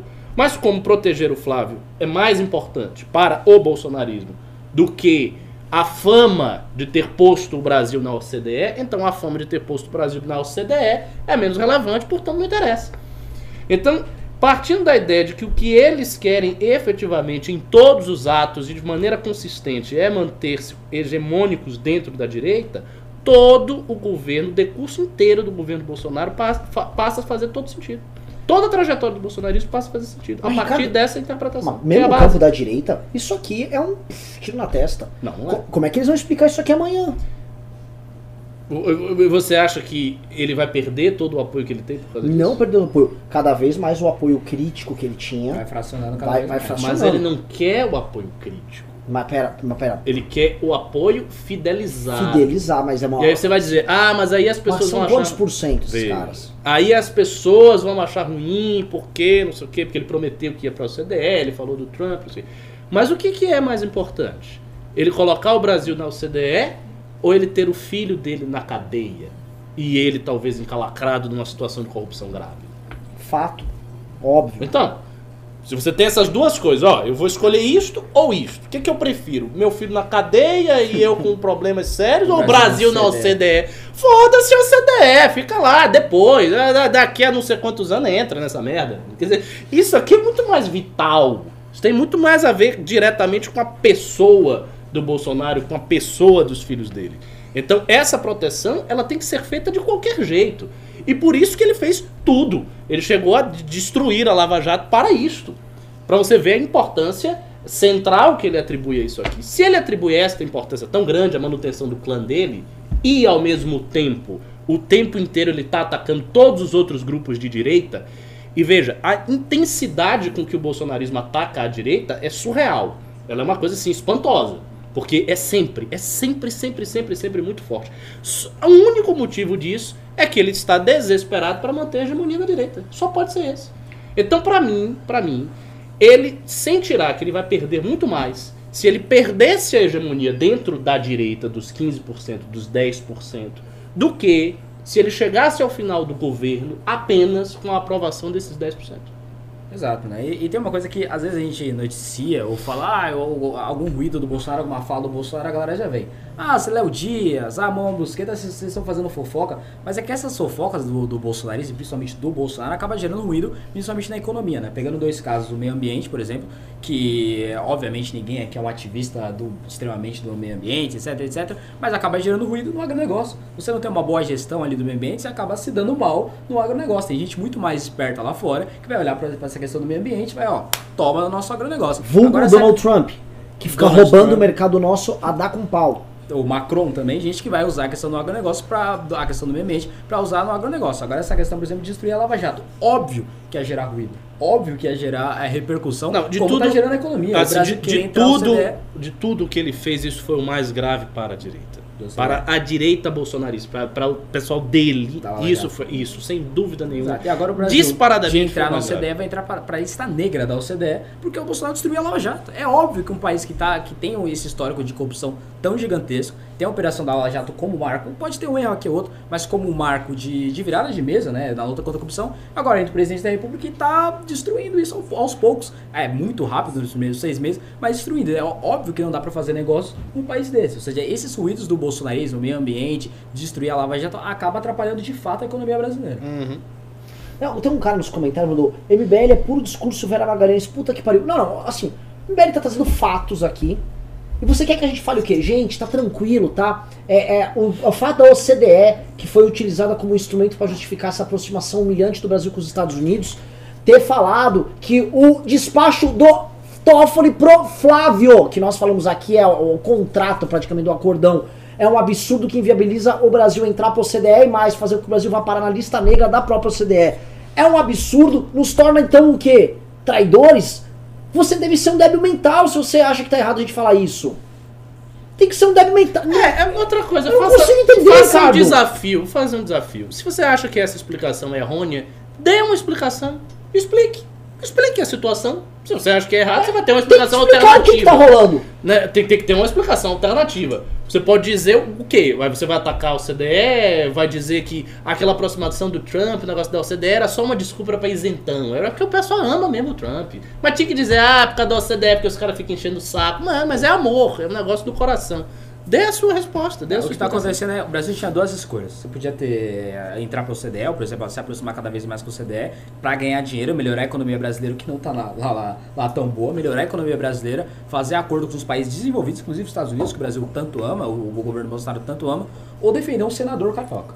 Eh, Era essas as duas opções. O governo Bolsonaro escolheu o senador carioca, escolheu o Flávio Bolsonaro salvar o próprio filho. É basicamente isso. Podia ou melhorar a economia ou salvar a pele de um senador. O Brasil escolheu isso. Agora, sabe o que eu acho chocante, Guto? O PT não era. O Lula não tinha em volta de si uma estrutura familiar. Os filhos mamavam, mas era outra mamação. Era fora da política, eles mamavam ali no entorno. Pegavam um contrato com a Oi. Lembra do Lulinha, o, o Ronaldinho do- do- dos negócios tal? Era outra, a mamada era outra. Agora, quando começou a cair a casa do PT, e começou a cair ministro por ministro, o PT, o que, que eles faziam? Eu, Dirceu, tô fora do governo. Eu, Palocci, saio do governo. E foi saindo porque eles falaram, eu tenho um projeto principal, não deixo colar no Lula e saiu fora. O bolsonarismo é o contrário. O Flávio tinha que falar o seguinte, o Flávio tá, encren- gente, o Flávio tá encrencado.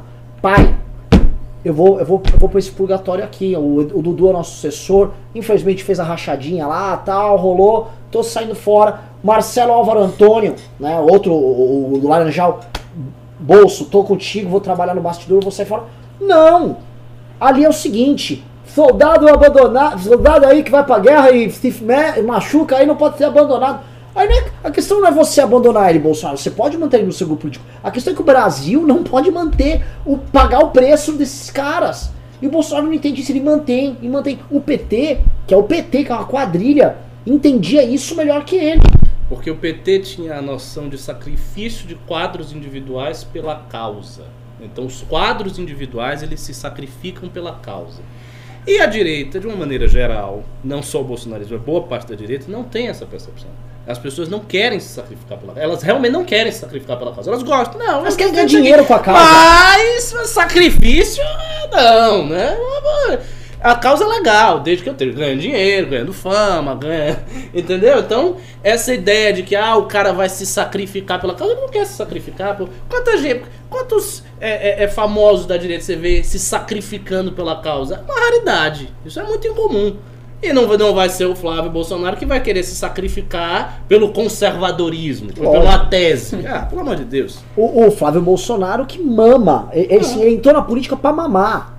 Eu acho muito louco isso, né? É, falar essa, parte de sacrifício, porque o nosso livro aqui, o Como um Bando de Desajustados Derrubou a Presidente, descreve, por exemplo, uma marcha que a gente fez a Petra Brasília. O Kim foi atropelado. Não tô falando, ai, somos heróis. Não, desconfie do MBL. O MBL é o movimento mais autossacrificante da De direita. longe. De longe. De longe, de longe. Assim, a gente E não é porque botou. eu sou do MBL, não. É porque A é gente botou é a pele no game. Né? O famoso skin on the game do. do Nassim Taleb. Do Nassim Taleb. A gente botou o famoso cu na reta. Fomos atropelados, acampamos, apanhamos de MTST. Tá tudo filmado, a gente não precisa ficar falando. Né? Eu compro o livro aqui e saiba mais detalhes disso aí. E aí essa turma da mamação manipula o público pra falar, não, esses caras são traidores. Bom mesmo é o cara que faz rachadinho, tem um gabinete com 3 mil assessores, levantando uma parte do salário deles porque ele é patriota, porque usa uma bandeira verde e amarelo. O que tá rolando, assim, esses caras perceberam que enganar brasileiro é fácil pra caralho. A galera, da, a grande sacada, a grande revolução tecnológica da, da direita brasileira foi perceber o seguinte: o público otário. É tipo o Luciano Hang falar: Ei, sou um capitão Brasil! Aí põe a roupa verde e amarela. Eu gosto do Brasil porque eu tô de verde e amarelo. Entendeu como eu gosto? É isso?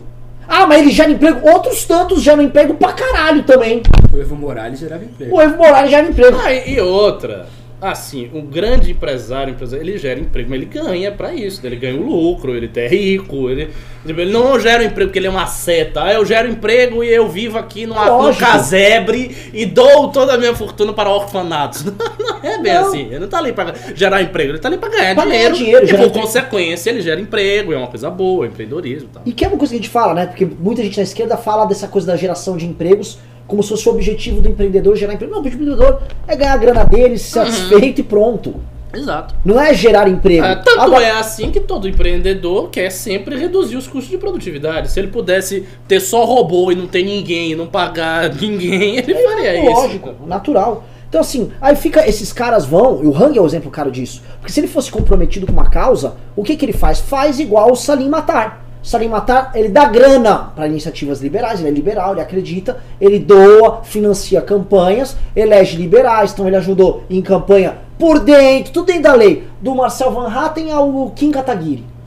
Ajudou todo mundo aí, tum, tum, tum, paga a iniciativa do Instituto Liberal, paga ele, ele acredita no que ele tá falando. O Hang, assim como esses Flávio Bolsonaro, essa putada toda, é o seguinte, ó.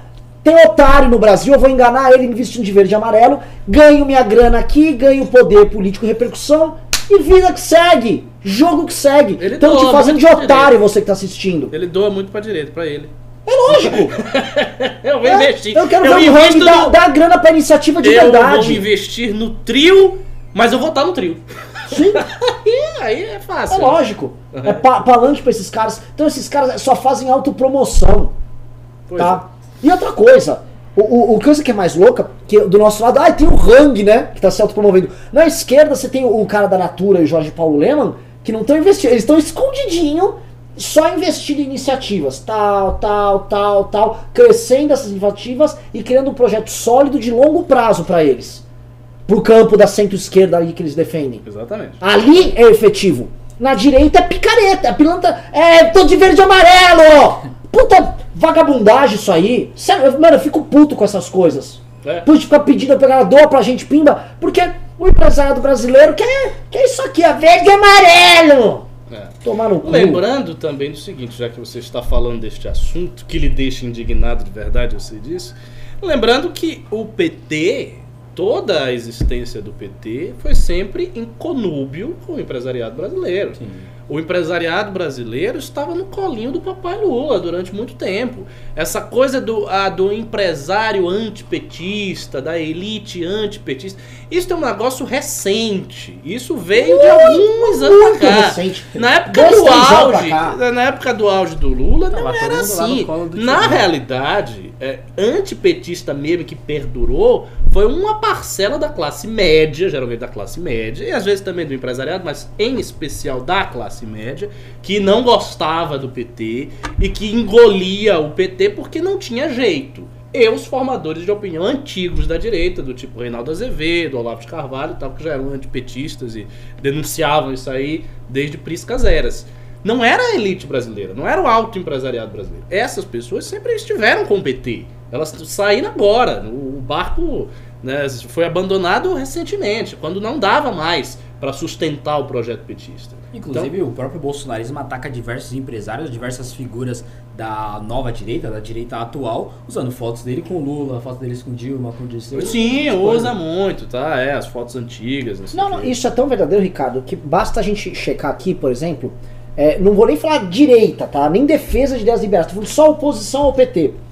O, nunca houve uma, assim, grupos empresariais que financiavam especificamente o PSDB. A gente sabe muito bem que o PSDB tinha uma relação aqui em São Paulo muito forte com a CCR, que é a concessionária de pedágios e outros serviços públicos, que não vamos aqui fazer ilaço, eu não quero tomar processo, mas vocês já podem entender um pouco. E tirando isso nos outros estados, como o caso Aécio demonstra, para sobreviver e competir, quem doava pro PT também doava pro PSDB. Para ambos. Eram os Exatamente. mesmos. Exato. É, O tipo, Debrecht era a mesma turma. quem ganhar, a gente tá junto. Nunca Não era houve. ideológico. Nunca houve essa história de, ah, eu sou empresário de direita ou empresariado pelo liberal. Aqui, meu irmão, o empresário queria mamar e dava grana pra campanha de petista assim e tava pouco se fudendo. O empresário é o seguinte, se ele tivesse ganhando dinheiro, com o banqueiro ganhando dinheiro, O e o Lula transformasse isso aqui no, na Venezuela, mas tivesse dando lucro pra eles, tava tudo bem.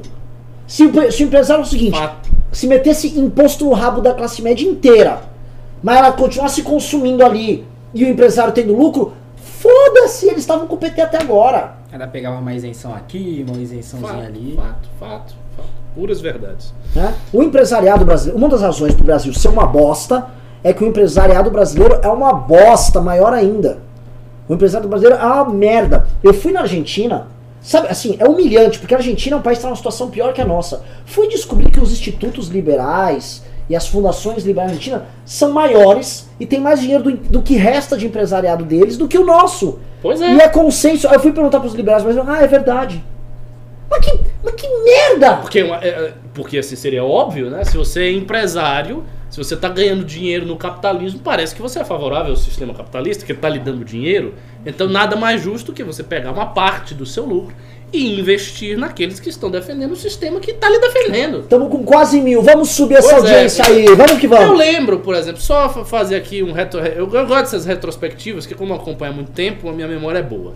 Na época do Fórum da Liberdade, Mil, era a mil, primeira, literal. o Fórum da Liberdade, que foi o o primeiro grande colóquio liberal do Brasil, eu lembro quem doava mesmo pro Fórum da Liberdade era o Gerdau. Sim. Então você tinha o Gerdau doando pro Fórum da Liberdade, alguns poucos empresários, e acabou. E era aquilo ali, e fim. Assim, a única iniciativa liberal era essa. E foi, durante muito tempo, a única iniciativa liberal grande sendo bancada por um empresário grande, que é o Gerdau. E mais ninguém. Então, assim, a, a, a passividade, a indiferença do empresariado brasileiro, a defesa do próprio capitalismo é uma coisa que clama, clama aos céus. É completamente diferente dos Estados Unidos, completamente diferente de outros países.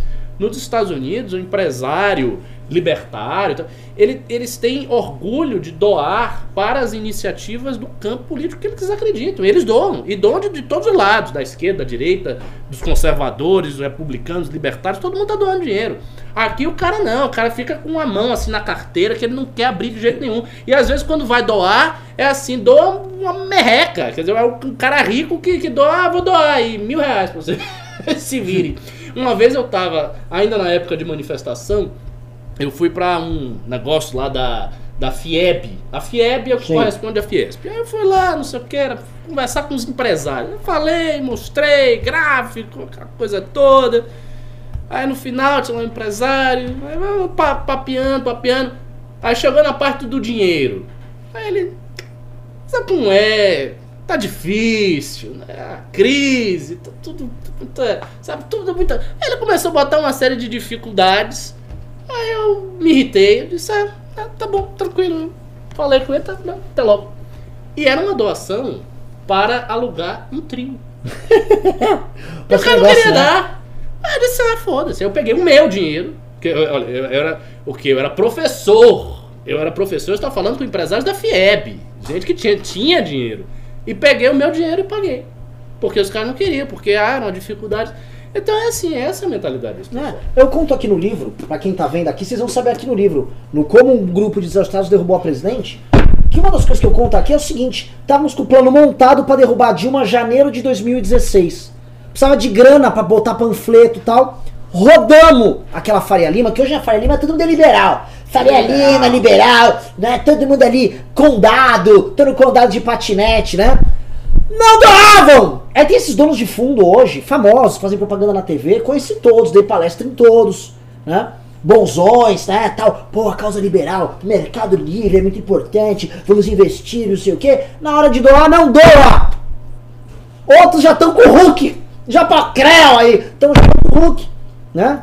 É isso aí, é, é isso, sacou? É, o fato de existir uma iniciativa como a MBL, que é independente, não paga pau pra governo, não paga pau pra filha da puta nenhum, é uma raridade, é assim, é um em um zilhão. Não era pra essa porra estar existindo. Isso aqui não era pra existir. E- e- Isso aqui é uma coisa de retardado, a gente não devia estar fazendo essa merda. E lembrando de um fenômeno do MBL que muitos críticos do MBL não percebem. Porque aí o crítico vem e diz: vocês só querem cargo. O Kim, o Kim fez tudo isso para ser deputado. Fulano fez isso para se eleger.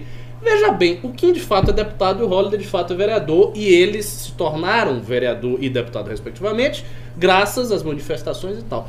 Só que, se você reparar bem, os fundadores do MBL, você, o Pedro, o Ale, o Fred, as pessoas não têm, não são, não são eleitas de nada. Não tem, elas não tem dinheiro. Ninguém tá nadando assim, em mundos e fundos. Tipo, ah, o, o, o Renan chega e aí ele fecha o MBL e vai para Bahamas Ah. curtir. Ele vai pra uma ilha, pra Polinésia. Isso não tá acontecendo e, e não se elegeram e não tem perspectiva eleitoral. Então, assim, não é verdade que o MBL tenha esta ânsia eleitoral. Mas eu vejo na direita bolsonarista, em especial, uma ânsia de ganhos materiais claríssima, e é por isso mesmo que eu acho que no fim das contas eles vão perder a disputa hegemônica da direita. Por quê? Porque eles não estão predispostos a sacrifícios Exato. de verdade. Uma hora vai vir um momento no deserto onde eles não, não vai valer a pena. Não vai valer a que é a travessia pena. que o PT tá passando agora. Aí a galera começa a sair, não é bem assim, mudei de ideia, vai fazer outras coisas. E- exatamente isso. Então, quando chega, quando apertar, quando eh, ser de direita, quando estar na posição que eles estão, não for uma coisa mais rentável em termos de like, dinheiro, mulher, cargo, etc., a galera vai sair. A galera vai sair. Por isso que eu acho que eles vão perder a batalha pela hegemonia Exato, e depois é, já deve ter nos comentários, mas depois vai vir a galera chamando o MBL de oportunista, etc, etc. O bolsonarismo não é, ninguém do bolsonarismo é. O, sujeito colocou o a, a família inteira quase na política, né? O filho contra a mãe, colocou mas não três é filhos. Não são de maneira nenhuma. Agora, o MBL que colocou os sujeitos é, eleitos é, que eram líderes populares, né? O sujeito que é Kim Kataguiri, ou Kim Kataguiri, na manifestação de domingo, a gente não conseguia dar dois passos com o Kim na rua. O sujeito, todo mundo quer tirar foto com o Kim, porque o Kim liderou um processo político que, por, mais que culminasse no bolsonarismo, ele culminou uma ruptura com do Brasil com o PT. Então, sujeito ele tem credibilidade para poder olhar e falar: não, eu sou contra o PT, eu sou contra a corrupção. Eu sou contra o- esse, esse modelo de Brasil que deu errado, né? Esse modelo de Brasil que estava aí, até o MBL surgir, até os outros movimentos surgirem, pra rua, etc, etc, etc. Você já tem sujeitos que têm credibilidade. Agora, algumas pessoas, inclusive na manifestação, pararam pra chamar o Kim de oportunista. Uns dois, três. Ah, foi? Kim, Na manifestação? Oportunista, traidor. E aí, aí, automaticamente, gente que nem era do MBL, gente da própria manifestação que tava olhando, falou: não. Kim, Kim, eu tô com Kim, que isso, Kim é traidor, eu votei no Kim, Kim é meu deputado e não tá decepcionando essas pessoas. Uhum. Ou seja, tem algumas pessoas que têm um lastro e que não são oportunistas. Agora, é engraçado com o bolsonarismo. Ele chama a galera aqui virtuosa, né? O MBL é um movimento virtuoso. Kim Kataguiri é um deputado virtuoso. Tem credibilidade e tem trajetória pra poder falar que é contra a corrupção, que é de direita, que é liberal, que é conservador. Essas pessoas para pro bolsonarismo são oportunistas. Já os oportunistas que entraram agora, jeito Carlos Zambelli, tava com, com fêmea há dias atrás, Augusto Aras, essas pessoas aí, que é que virou de direita hoje, que virou de direita ontem, essas pessoas são, são a É, verdadeira a, a direita. Carla, eu até faço uma ressalva, porque de fato ela, ela, ela teve um trabalho de militância ao longo das manifestações, muito parecido com o MBL, então ela veio e tal. Tudo bem que ela de fato era feminista aí mudou de ideia. Enfim, mudou de ideia. Mas, É. isso- mas Mudou fez- de ideia. Mas fez o trabalho das manifestações. Só que tem gente que nem isso. Tem pessoas que realmente apareceram de última hora. Não, chegou assim, eu tô com o Bolsonaro, Bolsonaro tá comigo, eu. Não, mas, foi. mas tem Tem um o cara da cartada, eu sou aluno do Olavo.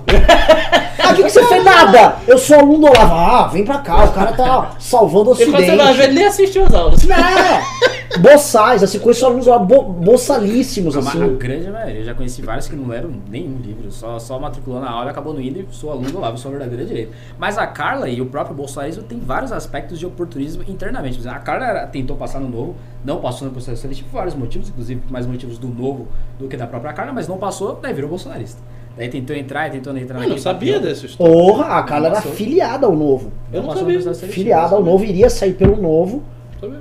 Tomou um toco lá, correu 17 armas. Ah, o caso do Interessante, Augusto? Aras. O Bolsonaro ventilou Augusto Aras, a Carla Zambelli fez um dossiê, que essa galera é dossiê com eles. É. Fez um dossiê, não, Augusto Aras, Augusto Aras. O Bolsonaro peitou e falou, colocar Augusto Aras. Carla Zambelli no dia seguinte, tô com Aras. Não, não, Não, não, mais não, do que não, isso. Estou com uma dela- carta do Aras em nome da família brasileira. Vamos confiar no presidente. O a gente já foi no dela pânico é- com o dossiê. é não, não absurdo. pode ser o Augusto Aras. É. O dia seguinte que o Bolsonaro escolheu o Aras, tô com o Aras. Tô com o Bolsonaro. O Aras é Isso, conservador. isso é fato. Vamos ler pimba aí? Vamos lá. Bora ler pimba. Temos pimbaço aqui do Alessander, hein? Opa. Alessander Mônaco mandou 100 reais, mas retratou e a mensagem foi apagada. Ô, Ele tinha falado do Congresso, só que acredito que seja porque ele escreveu 15 e 16 de dezembro, e na verdade é 15 e 16 de novembro. é, tem- Mas é isso, valeu pelo pimba, Alessandro. você vê que assim, Deus escreve certo Deus é por linhas Deus. tortas. Só digo isso. Essa saída foi.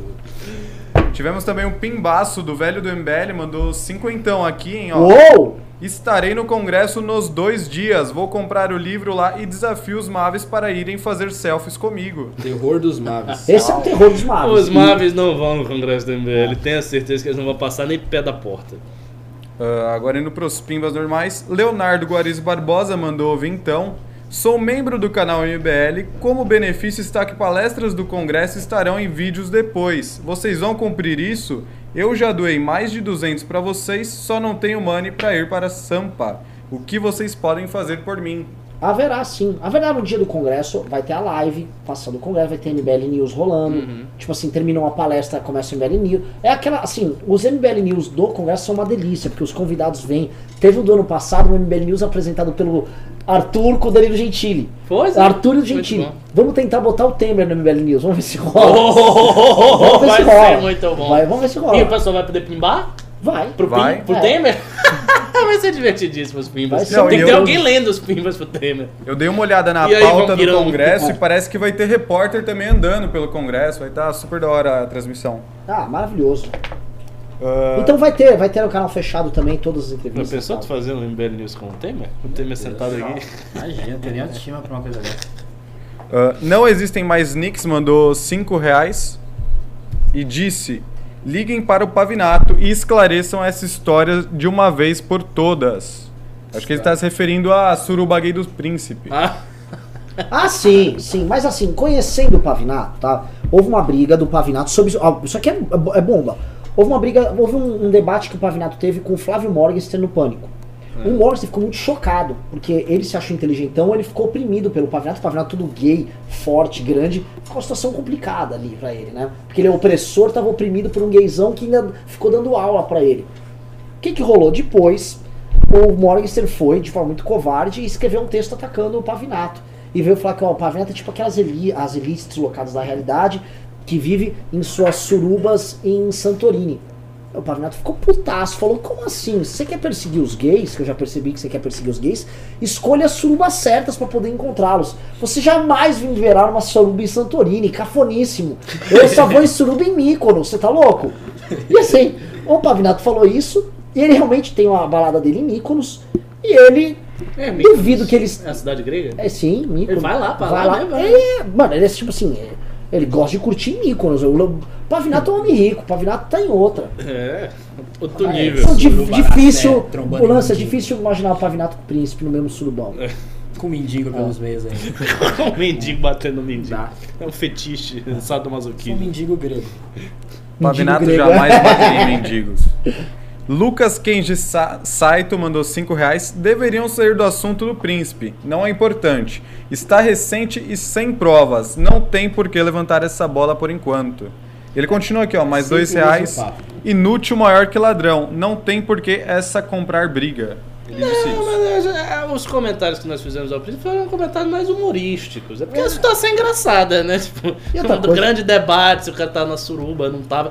E agora sim, se, vocês, se você acha isso irrelevante, isso não foi relevante para o presidente. É um detalhe. Exato. É, é sempre esse mesmo papinho. É como eu falei, do meio ambiente, ah, para de fazer fofoca, não vai dar em nada. Toma logo o negócio. Acordão, ah, para de falar acordão, não tem acordão nenhum. Vem ao CDE, coloca o Brasil na lista negra. Exatamente. Você escolheu o presidente, da- o vice-presidente da República. Muita gente falou, não, é porque o general Mourão, é, o Brasil tem essa aliança com o exército. O exército brasileiro tá, tá, tá, tá definido que não, não foi por causa disso. Seja, obviamente precisa sair, saiu Eu mesmo achava agora. que foi por causa disso. Agora eu fiquei surpreso. Bora continuar. Marisa Iga mandou 610 ienes e não disse nada. Valeu, Marisa. Marisa sempre elegante, né? Sempre assim, cerimônia do chá, os pimbas dela.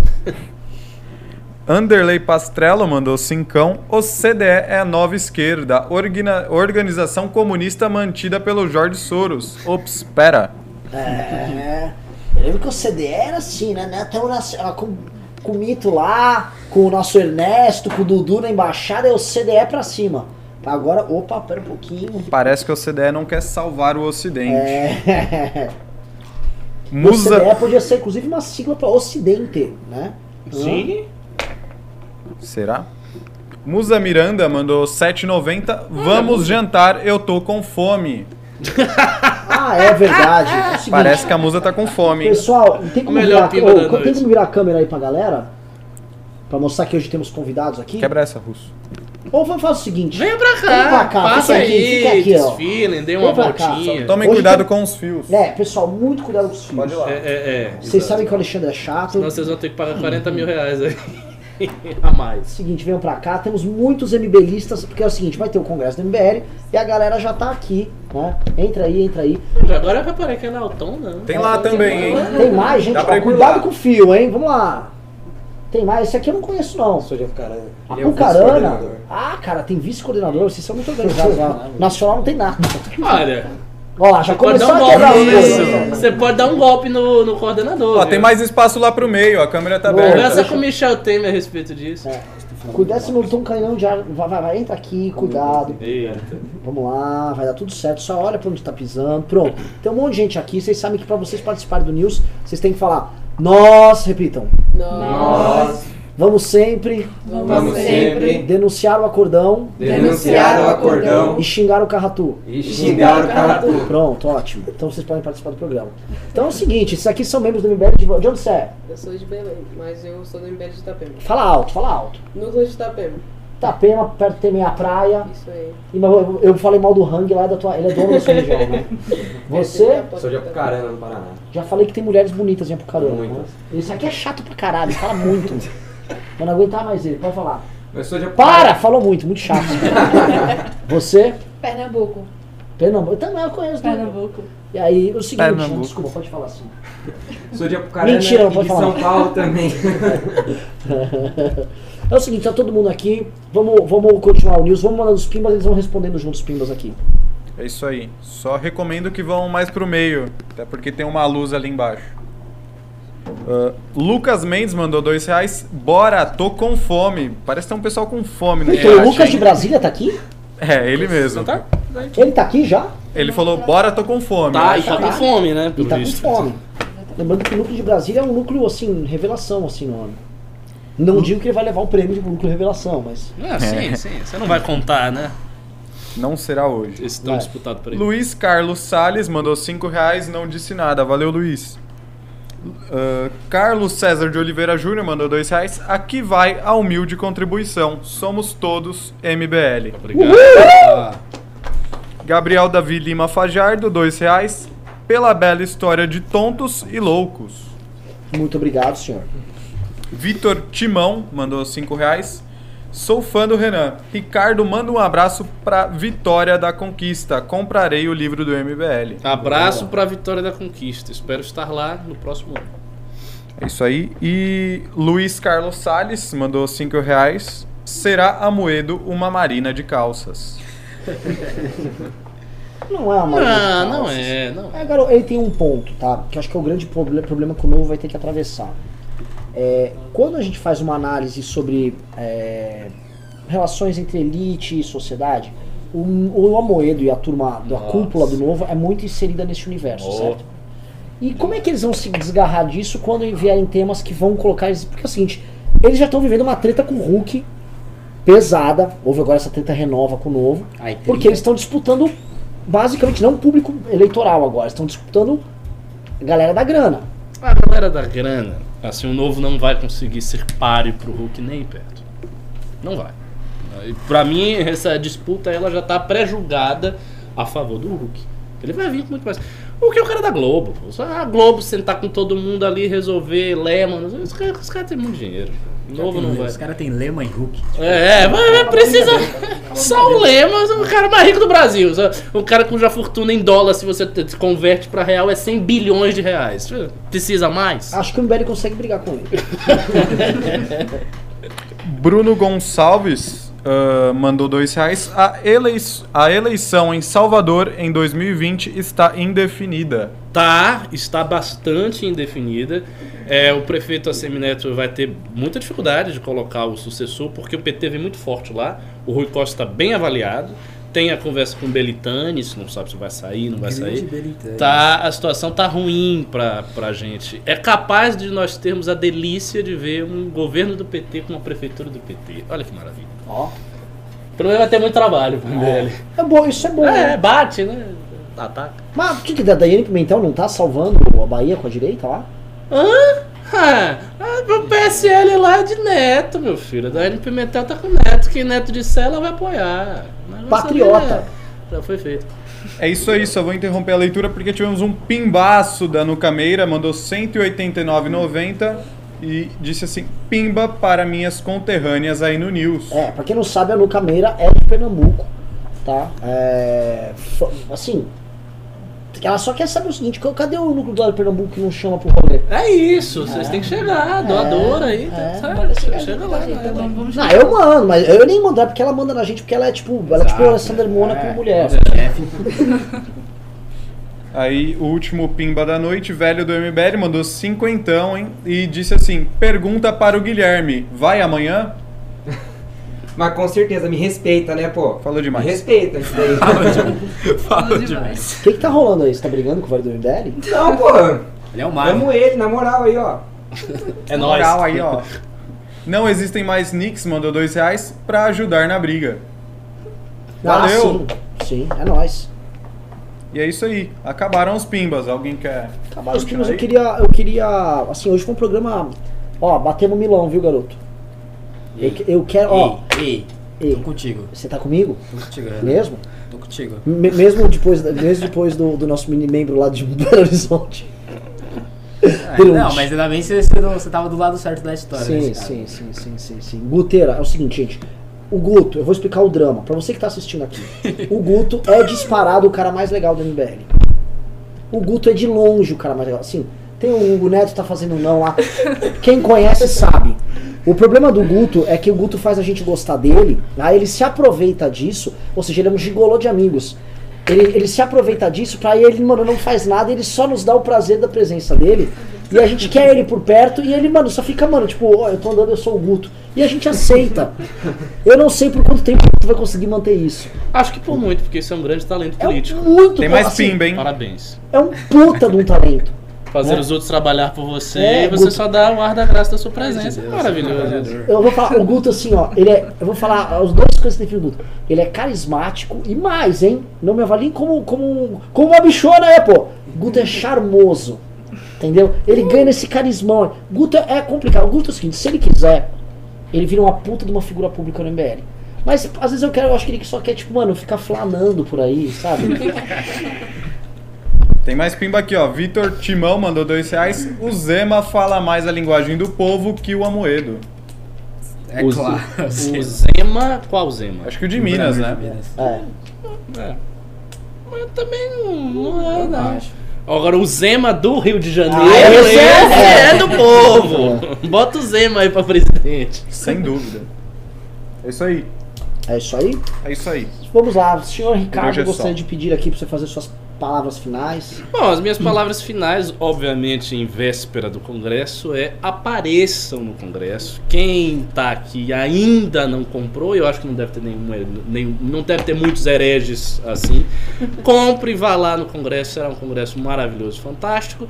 E no segundo dia terá o After, que é uma festa que está aí muito prometida e badalada. Espero que as pessoas sobrevivam a essa festa. Menor não, hein? Tá e que eu mantenha o meu casamento e eu sobrevivo também. Vai, va- vai rolar after do MBL, hein? É, Com eu gente do MBL do Brasil inteiro. Assim, balada, bebida e putaria. né? Vai ser open bar. não, Faz o vai surubão ser- do príncipe. Quase o surubão do príncipe. Eu vou falar que tinha que chamar o nome da balada de surubão do príncipe. né? O que, que é isso? Estão mandando aí? Ah, é o seguinte. Pra quem for estudante de baixa renda, é que eu não sei se já soltaram o meme. Já, Já. soltaram? Ah, se já Acabou soltou, de já, sair. Já Acabou saiu? Seguinte, corre lá, mas já deve ter ido os memes, as pessoas. A gente tá dando, acho que é 15 ingressos. Isso. Se você for estudante de baixa renda, manda um e-mail lá falando eu estudo em tal colégio, não tô com grana tal, a gente vai te dar ingresso pra você no congresso nosso. E seja honesto. É, seja honesto. Estudo no colégio Porto Seguro, né? Pago de 5 baixa mil reais de mensalidade, mas minha mãe não me deu mesada este mês. Ai, mano, você merece, mano. né? Minha, Manda me- minha mesada é apenas um salário mínimo, ganho pouco. É, por favor, Guto. Os memes divulgando isso Eu lá na página. coisa, né? Sobre agradecer também aos telespectadores que a gente conseguiu bater mil. Esperar todo mundo aí nesse congresso que é disparado um dos maiores eventos, eu acho que da história do Brasil, ao menos do Brasil moderno, um dos maiores eventos políticos com gente de direita, gente da nova política, gente da velha política, gente de, de esquerda, né? Vai ter PT, vai ter PCdoB, Orlando PC Silva, do vai- B, meu irmão. Talvez PSOL, então vai ser um Vai ter MBL que já é de esquerda, né? É, MBL, né? Comunista, a gente é tudo comunista. PT Então um confirmado baita no after? Olha, vai ter quem vai dar PT! é o seguinte, PT, a gente pode chamar a militância lá do PT, a gente chama a juventude socialista que dança bem pra caramba, a juventude. Bebe bem pra caramba também. Como é, qual é o nome daquela juventude do Não, é PT? pra, pra festa pro JPT. after, Chama o pessoal do PSOL. JPT, Do Faísca. As meninas do PSOL. É. Porque tem pouca mulher nesse negócio, Não, não, mas menina no PSOL também não é legal, que vai vir com o cabelo curtinho roxo. Ah, para com isso, deve ser preconceituoso. Ah. Não, Se tiver um, um cabelinho, muito um cabelinho roxo é bonitinho, né? Você que vai tomar jogo, carrasco por quando o isso? Eu já fui muito rolê do PSOL ultimamente. É. Infiltrado, infiltrado, perigoso. Esse não é o príncipe que anda em suruba, né? É, E, qual- e um onde é que tem as mulheres bonitas da esquerda? Da esquerda, É. PSB, Cidadania, tem umas mulheres bonitas. Da direita, quando tem mulher, geralmente. É, eu vou falar, o Guto que é as meninas do Renova, que viram de Ah. esquerda pra ganhar votozinho ali contra o mundo Hulk. Menino, o Renal tem mais mulher bonita do que o PSOL. É, lógico, Então você quer, traz. você quer as tabatatinha. Uma tabata é que tá com o João Campos lá, né? É isso, sei. eu já, já entendi. Eu vou falar, eu como aluno da USP, lá na minha década passada, o PSOL surgindo, já saí psolista assim. Não, Não havia o cabelo roxo, havia muito lance do forró na Vila Madalena, do. O mau gosto já existia, então. Havia, mas era, tipo, é que você não entende, existe uma cultura aqui em São Paulo, o- claramente o programa já desvirtuou, mas a gente vai falar um pouquinho disso. né? Havia uma cultura, é o seguinte, claramente a Vila Madalena, como ela é uma extensão ali em Pinheiros, que vai até a cidade universitária no Butantã, então você tinha os alunos que estudavam lá, que é, ali o aluguel era barato, então ele morava na Vila Madalena, ia nos botecos, que no anos 60, 70 era botequinho na Vila Madalena, e aí começo, cara, rock psicodélico, tomar ácido e tal. Depois entrou o reggae. Do reggae, nos anos 90, surgiu esse forró rastapé, que é o forró de maconheiro. Disso você vai aí pro, pra essa coisa agora, essa MPB, esse anel MPB. Tem, tem um contínuo histórico. Você vai lá na Vila Madalena, você ainda acha, mano, o tiozão do ácido, que é hoje, por exemplo, o dono do estúdio de banda, que você vai ensaiar com banda. Tá tudo lá, tá tudo lá. Então, o forró, é, a menina ouvia forró, mas ouvia o Bob Marley dela também. Bota um Grateful Deadzinho, lá o The Doors. É isso. Mas nem sei porque eu tô falando disso. Vocês tomaram uma aula agora de, urbano, de história urbana de São Paulo. Maguto, prossiga aí com sua. Conta mais a sua vida afetiva com esquerdistas. Cara, eu tenho alguns amigos de esquerda, alguns de direita, alguns de extrema direita, alguns de extrema esquerda. Isso nunca foi critério pra mim escolher amigo. Mas aí sempre que a gente vai no rolê com na festa, etc. Quando é com o cara de esquerda, as meninas geralmente são feias. Principalmente como a gente sou jovem, então meus amigos são jovens também, daí o cara geralmente tá no PSOL. O cara de esquerda tá no PSOL, o cara mais velho já é do tio Lula, Genuíno, etc. O mais Matu- jovem maturidade. ainda é um Sam é um Boulos. E aí o rolê, as mulheres são feias. Ela vai bobear, ela dá uma esticada aqui, já vê um sovaco cabeludo. Então você vê que fica um pouco difícil. E, e é generalizando. Geralmente você já vem com o cabelinho um pouco roxo, ou com aquele verde ah lá, cabelo do Coringa. Mas você não gosta de mulher de cabelo pintado? É bonito. Eu, eu, eu, de fato não gosto de mulher de cabelo verde, Ricardo. Eu não tenho esse problema. Sabe, eu, vou- eu vou te falar um negócio assim, eu gostava muito de anime e achava que poderia ser tentador a ideia de uma menina com cabelo verde. Não é. Realmente não é, não é. Na prática não ficou tão bom quanto na TV. Não, não, não. Eu já saí, mano, na, na Alemanha com uma menina com cabelo bem diferente, assim, colorido, mas realmente não, não agrega muito. Ficou legal. Ah, mas, mas- você fica com a imagem ali, né? Você parece que tá saindo com o chum do Cavaleiro do Zodíaco, não é muito, não é muito bom, não. É, bom, pessoal, é, deem aqui suas palavras finais aí, vai. Você- Palavras finais. Galera, os ingressos estão acabando, viu? Corram, congresso na porta. Sejam bem-vindos aí. Tamo junto. Você, fale alguma coisa. Apoia o MBL aí, esse movimento comunista, machista aí, está ajudando o Brasil como a gente pode. Você gosta mais de pato no tucupi ou de alguma comida aleatória de Santa Catarina que você gosta? Faz um tudo com certeza. Ah, é? Ou você prefere comida alemã lá da região lá do Vale do. Não, cara, comida do norte assim tem mais gosto, sabe? A comida do sudeste. Vergonha. você é mais... Oh, como assim você tá Isso mesmo, comida do Nordeste. É, né? é, do Leonardo. Capital gastronômica do mundo, São Paulo, tá? Ah, é, com certeza. Não, cara, o norte tem culinária mais rica do Brasil. Mas pode comer culinária do norte em São Paulo. Tô falando aqui sem brilho, a cidade que mais recebeu italianos, que é o povo melhor cozinha no mundo. É muito bom. Você vai ter um grande futuro no MBL, viu? Você. Ah, cara, quero mandar um abraço pra todo mundo que tá assistindo aí, principalmente pro pessoal de Apucarana, pro povo começar a interagir mais com a gente, que tá muito parado pro caramba, então precisando da ajuda de vocês, hein, galera. Isso aí, cara. Cobrou. É mesmo, gostei. É. Cobra aí o povo de Apucarana. Então tá lá com a gente. E você? Mano, não deixa esse moleque falar. Então por que, que você dá a palavra pra mim? Porque você é Você passa pra a sandália caralho. da palavra pra mim e fala, não fala. Vai, vai, fala, fala, fala, fala. Ô galera, então é o seguinte, quem não comprou ingresso pro congresso, vamos lá, compra, tá nas últimas unidades, vai ser show de bola, maior evento de política do Brasil, tá? Entra lá, www.congresso.mbl.org.br, contribua com o MBL, e é isso aí, tamo junto, assistam todos os dias MBL News às 8 horas. Ele não, Fala tem, ele não tem tom de coach? Parece um coach, assim, tá animado. Bora! É isso mesmo, você consegue ver? Quer ver, ó, pra você, faz de conta, você vai falar, você só vai falar também o seguinte. Tamo Ó, tem junto. pimba aqui, hein? Mas você vai falar bem Isso, isso. Coach. Por que você merece sucesso? Porque eu pago o preço! Vai, continua. Continua. Você fica só falando isso. Quanto você se dedica por isso? Não, não, não, não. não. É, é porque você merece sucesso o Ah, tempo tá. todo. Às vezes você varia, mas tem que sem parar, vai. Por que você merece sucesso? Porque eu pago o preço! Por que você merece Porque eu sucesso? sou dedicado! Por que você Porque merece eu sou sucesso? focado! Por que você merece Porque eu sucesso? disposto a lutar! Por que você merece sucesso? Ah, não, meu! Choro, choro, choro, choro. Quem mais choro. tá faltando aí? É ela? Ah, meu Deus!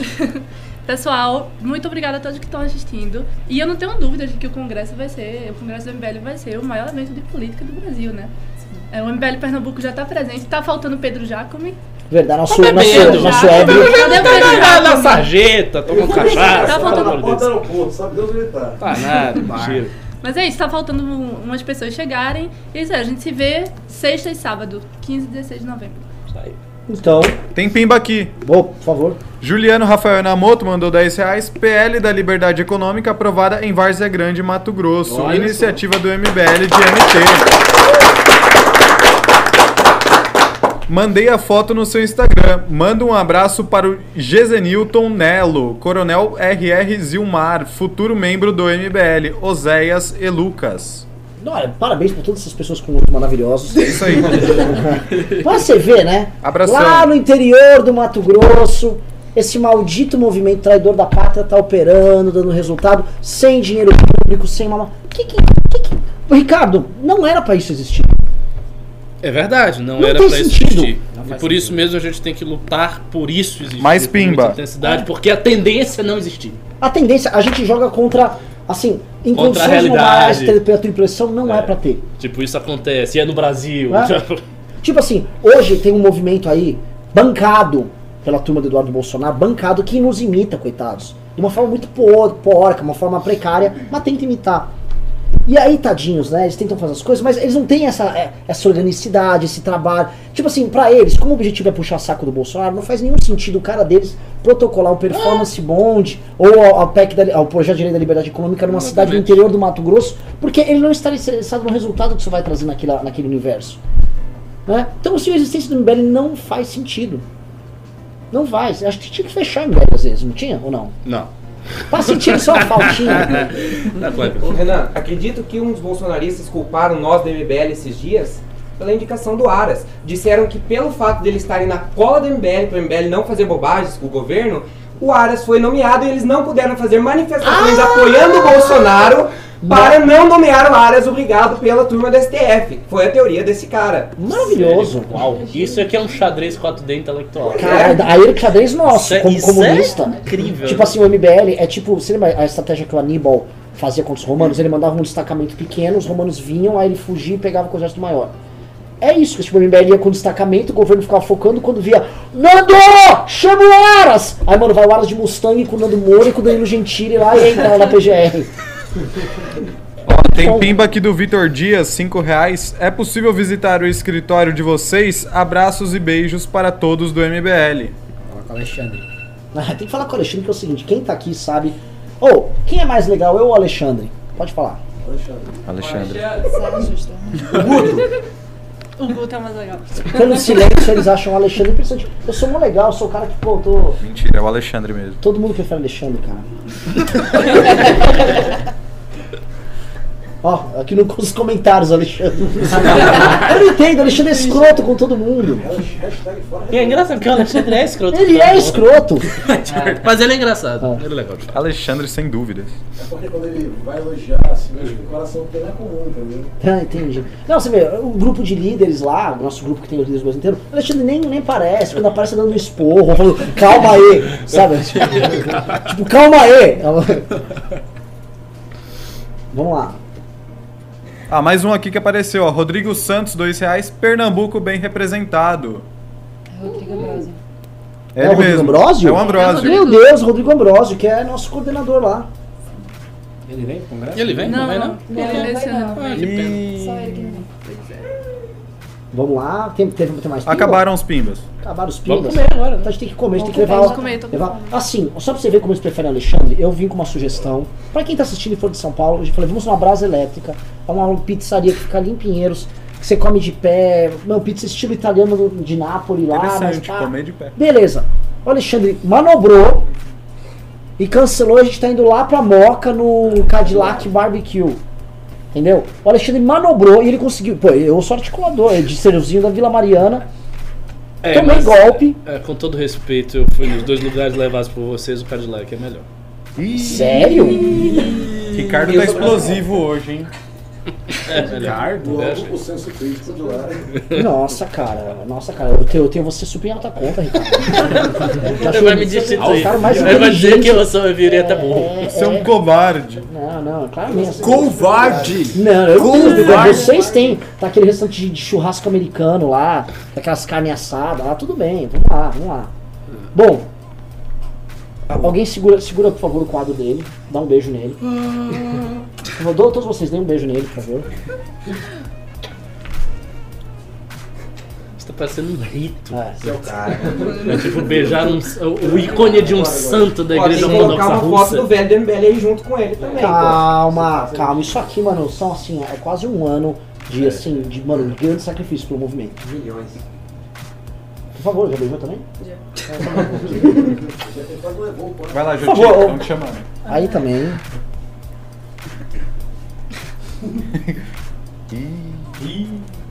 Ah, tem um portuga, português, venha beijar também. Estão chamando ele no chat. Gajo, venha beijar aqui. Gajo. Tem- tem- temos até um português do movimento Cumprir É Portugal. verdade. Vim de Portugal de propósito para beijar. Então vejam só, continue segurando você é uma Michuruca. pessoa de fora do Brasil segurando. É, A gente tá tipo, novamente, tipo aquela, umas senhoras católicas do século XVII segurando a nossa imagem, todo mundo.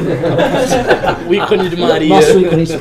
Então, mais repi então repitamos, vamos lá. Sob Sob o sempre auspicioso o sempre auspicioso olhar olhar de nosso mestre, De nosso mestre, Alessander Mônaco, Alessander Mônaco, damos este programa, damos este programa por encerrado. por encerrado. Tá bom. Amém.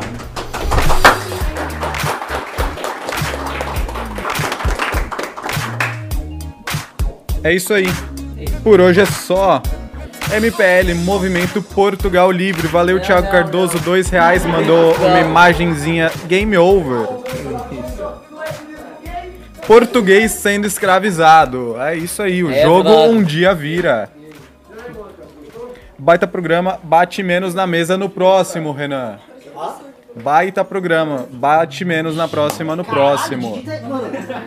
É isso aí, valeu galera. Quem tá interessado no congresso, congresso.mbl.org.br, não tenho certeza se tem ingressos ainda. Não tenho certeza se amanhã tem live, mas a única certeza que tenho é que o congresso será transmitido, como pediu o Leonardo Guarizo. Até mais. Falou!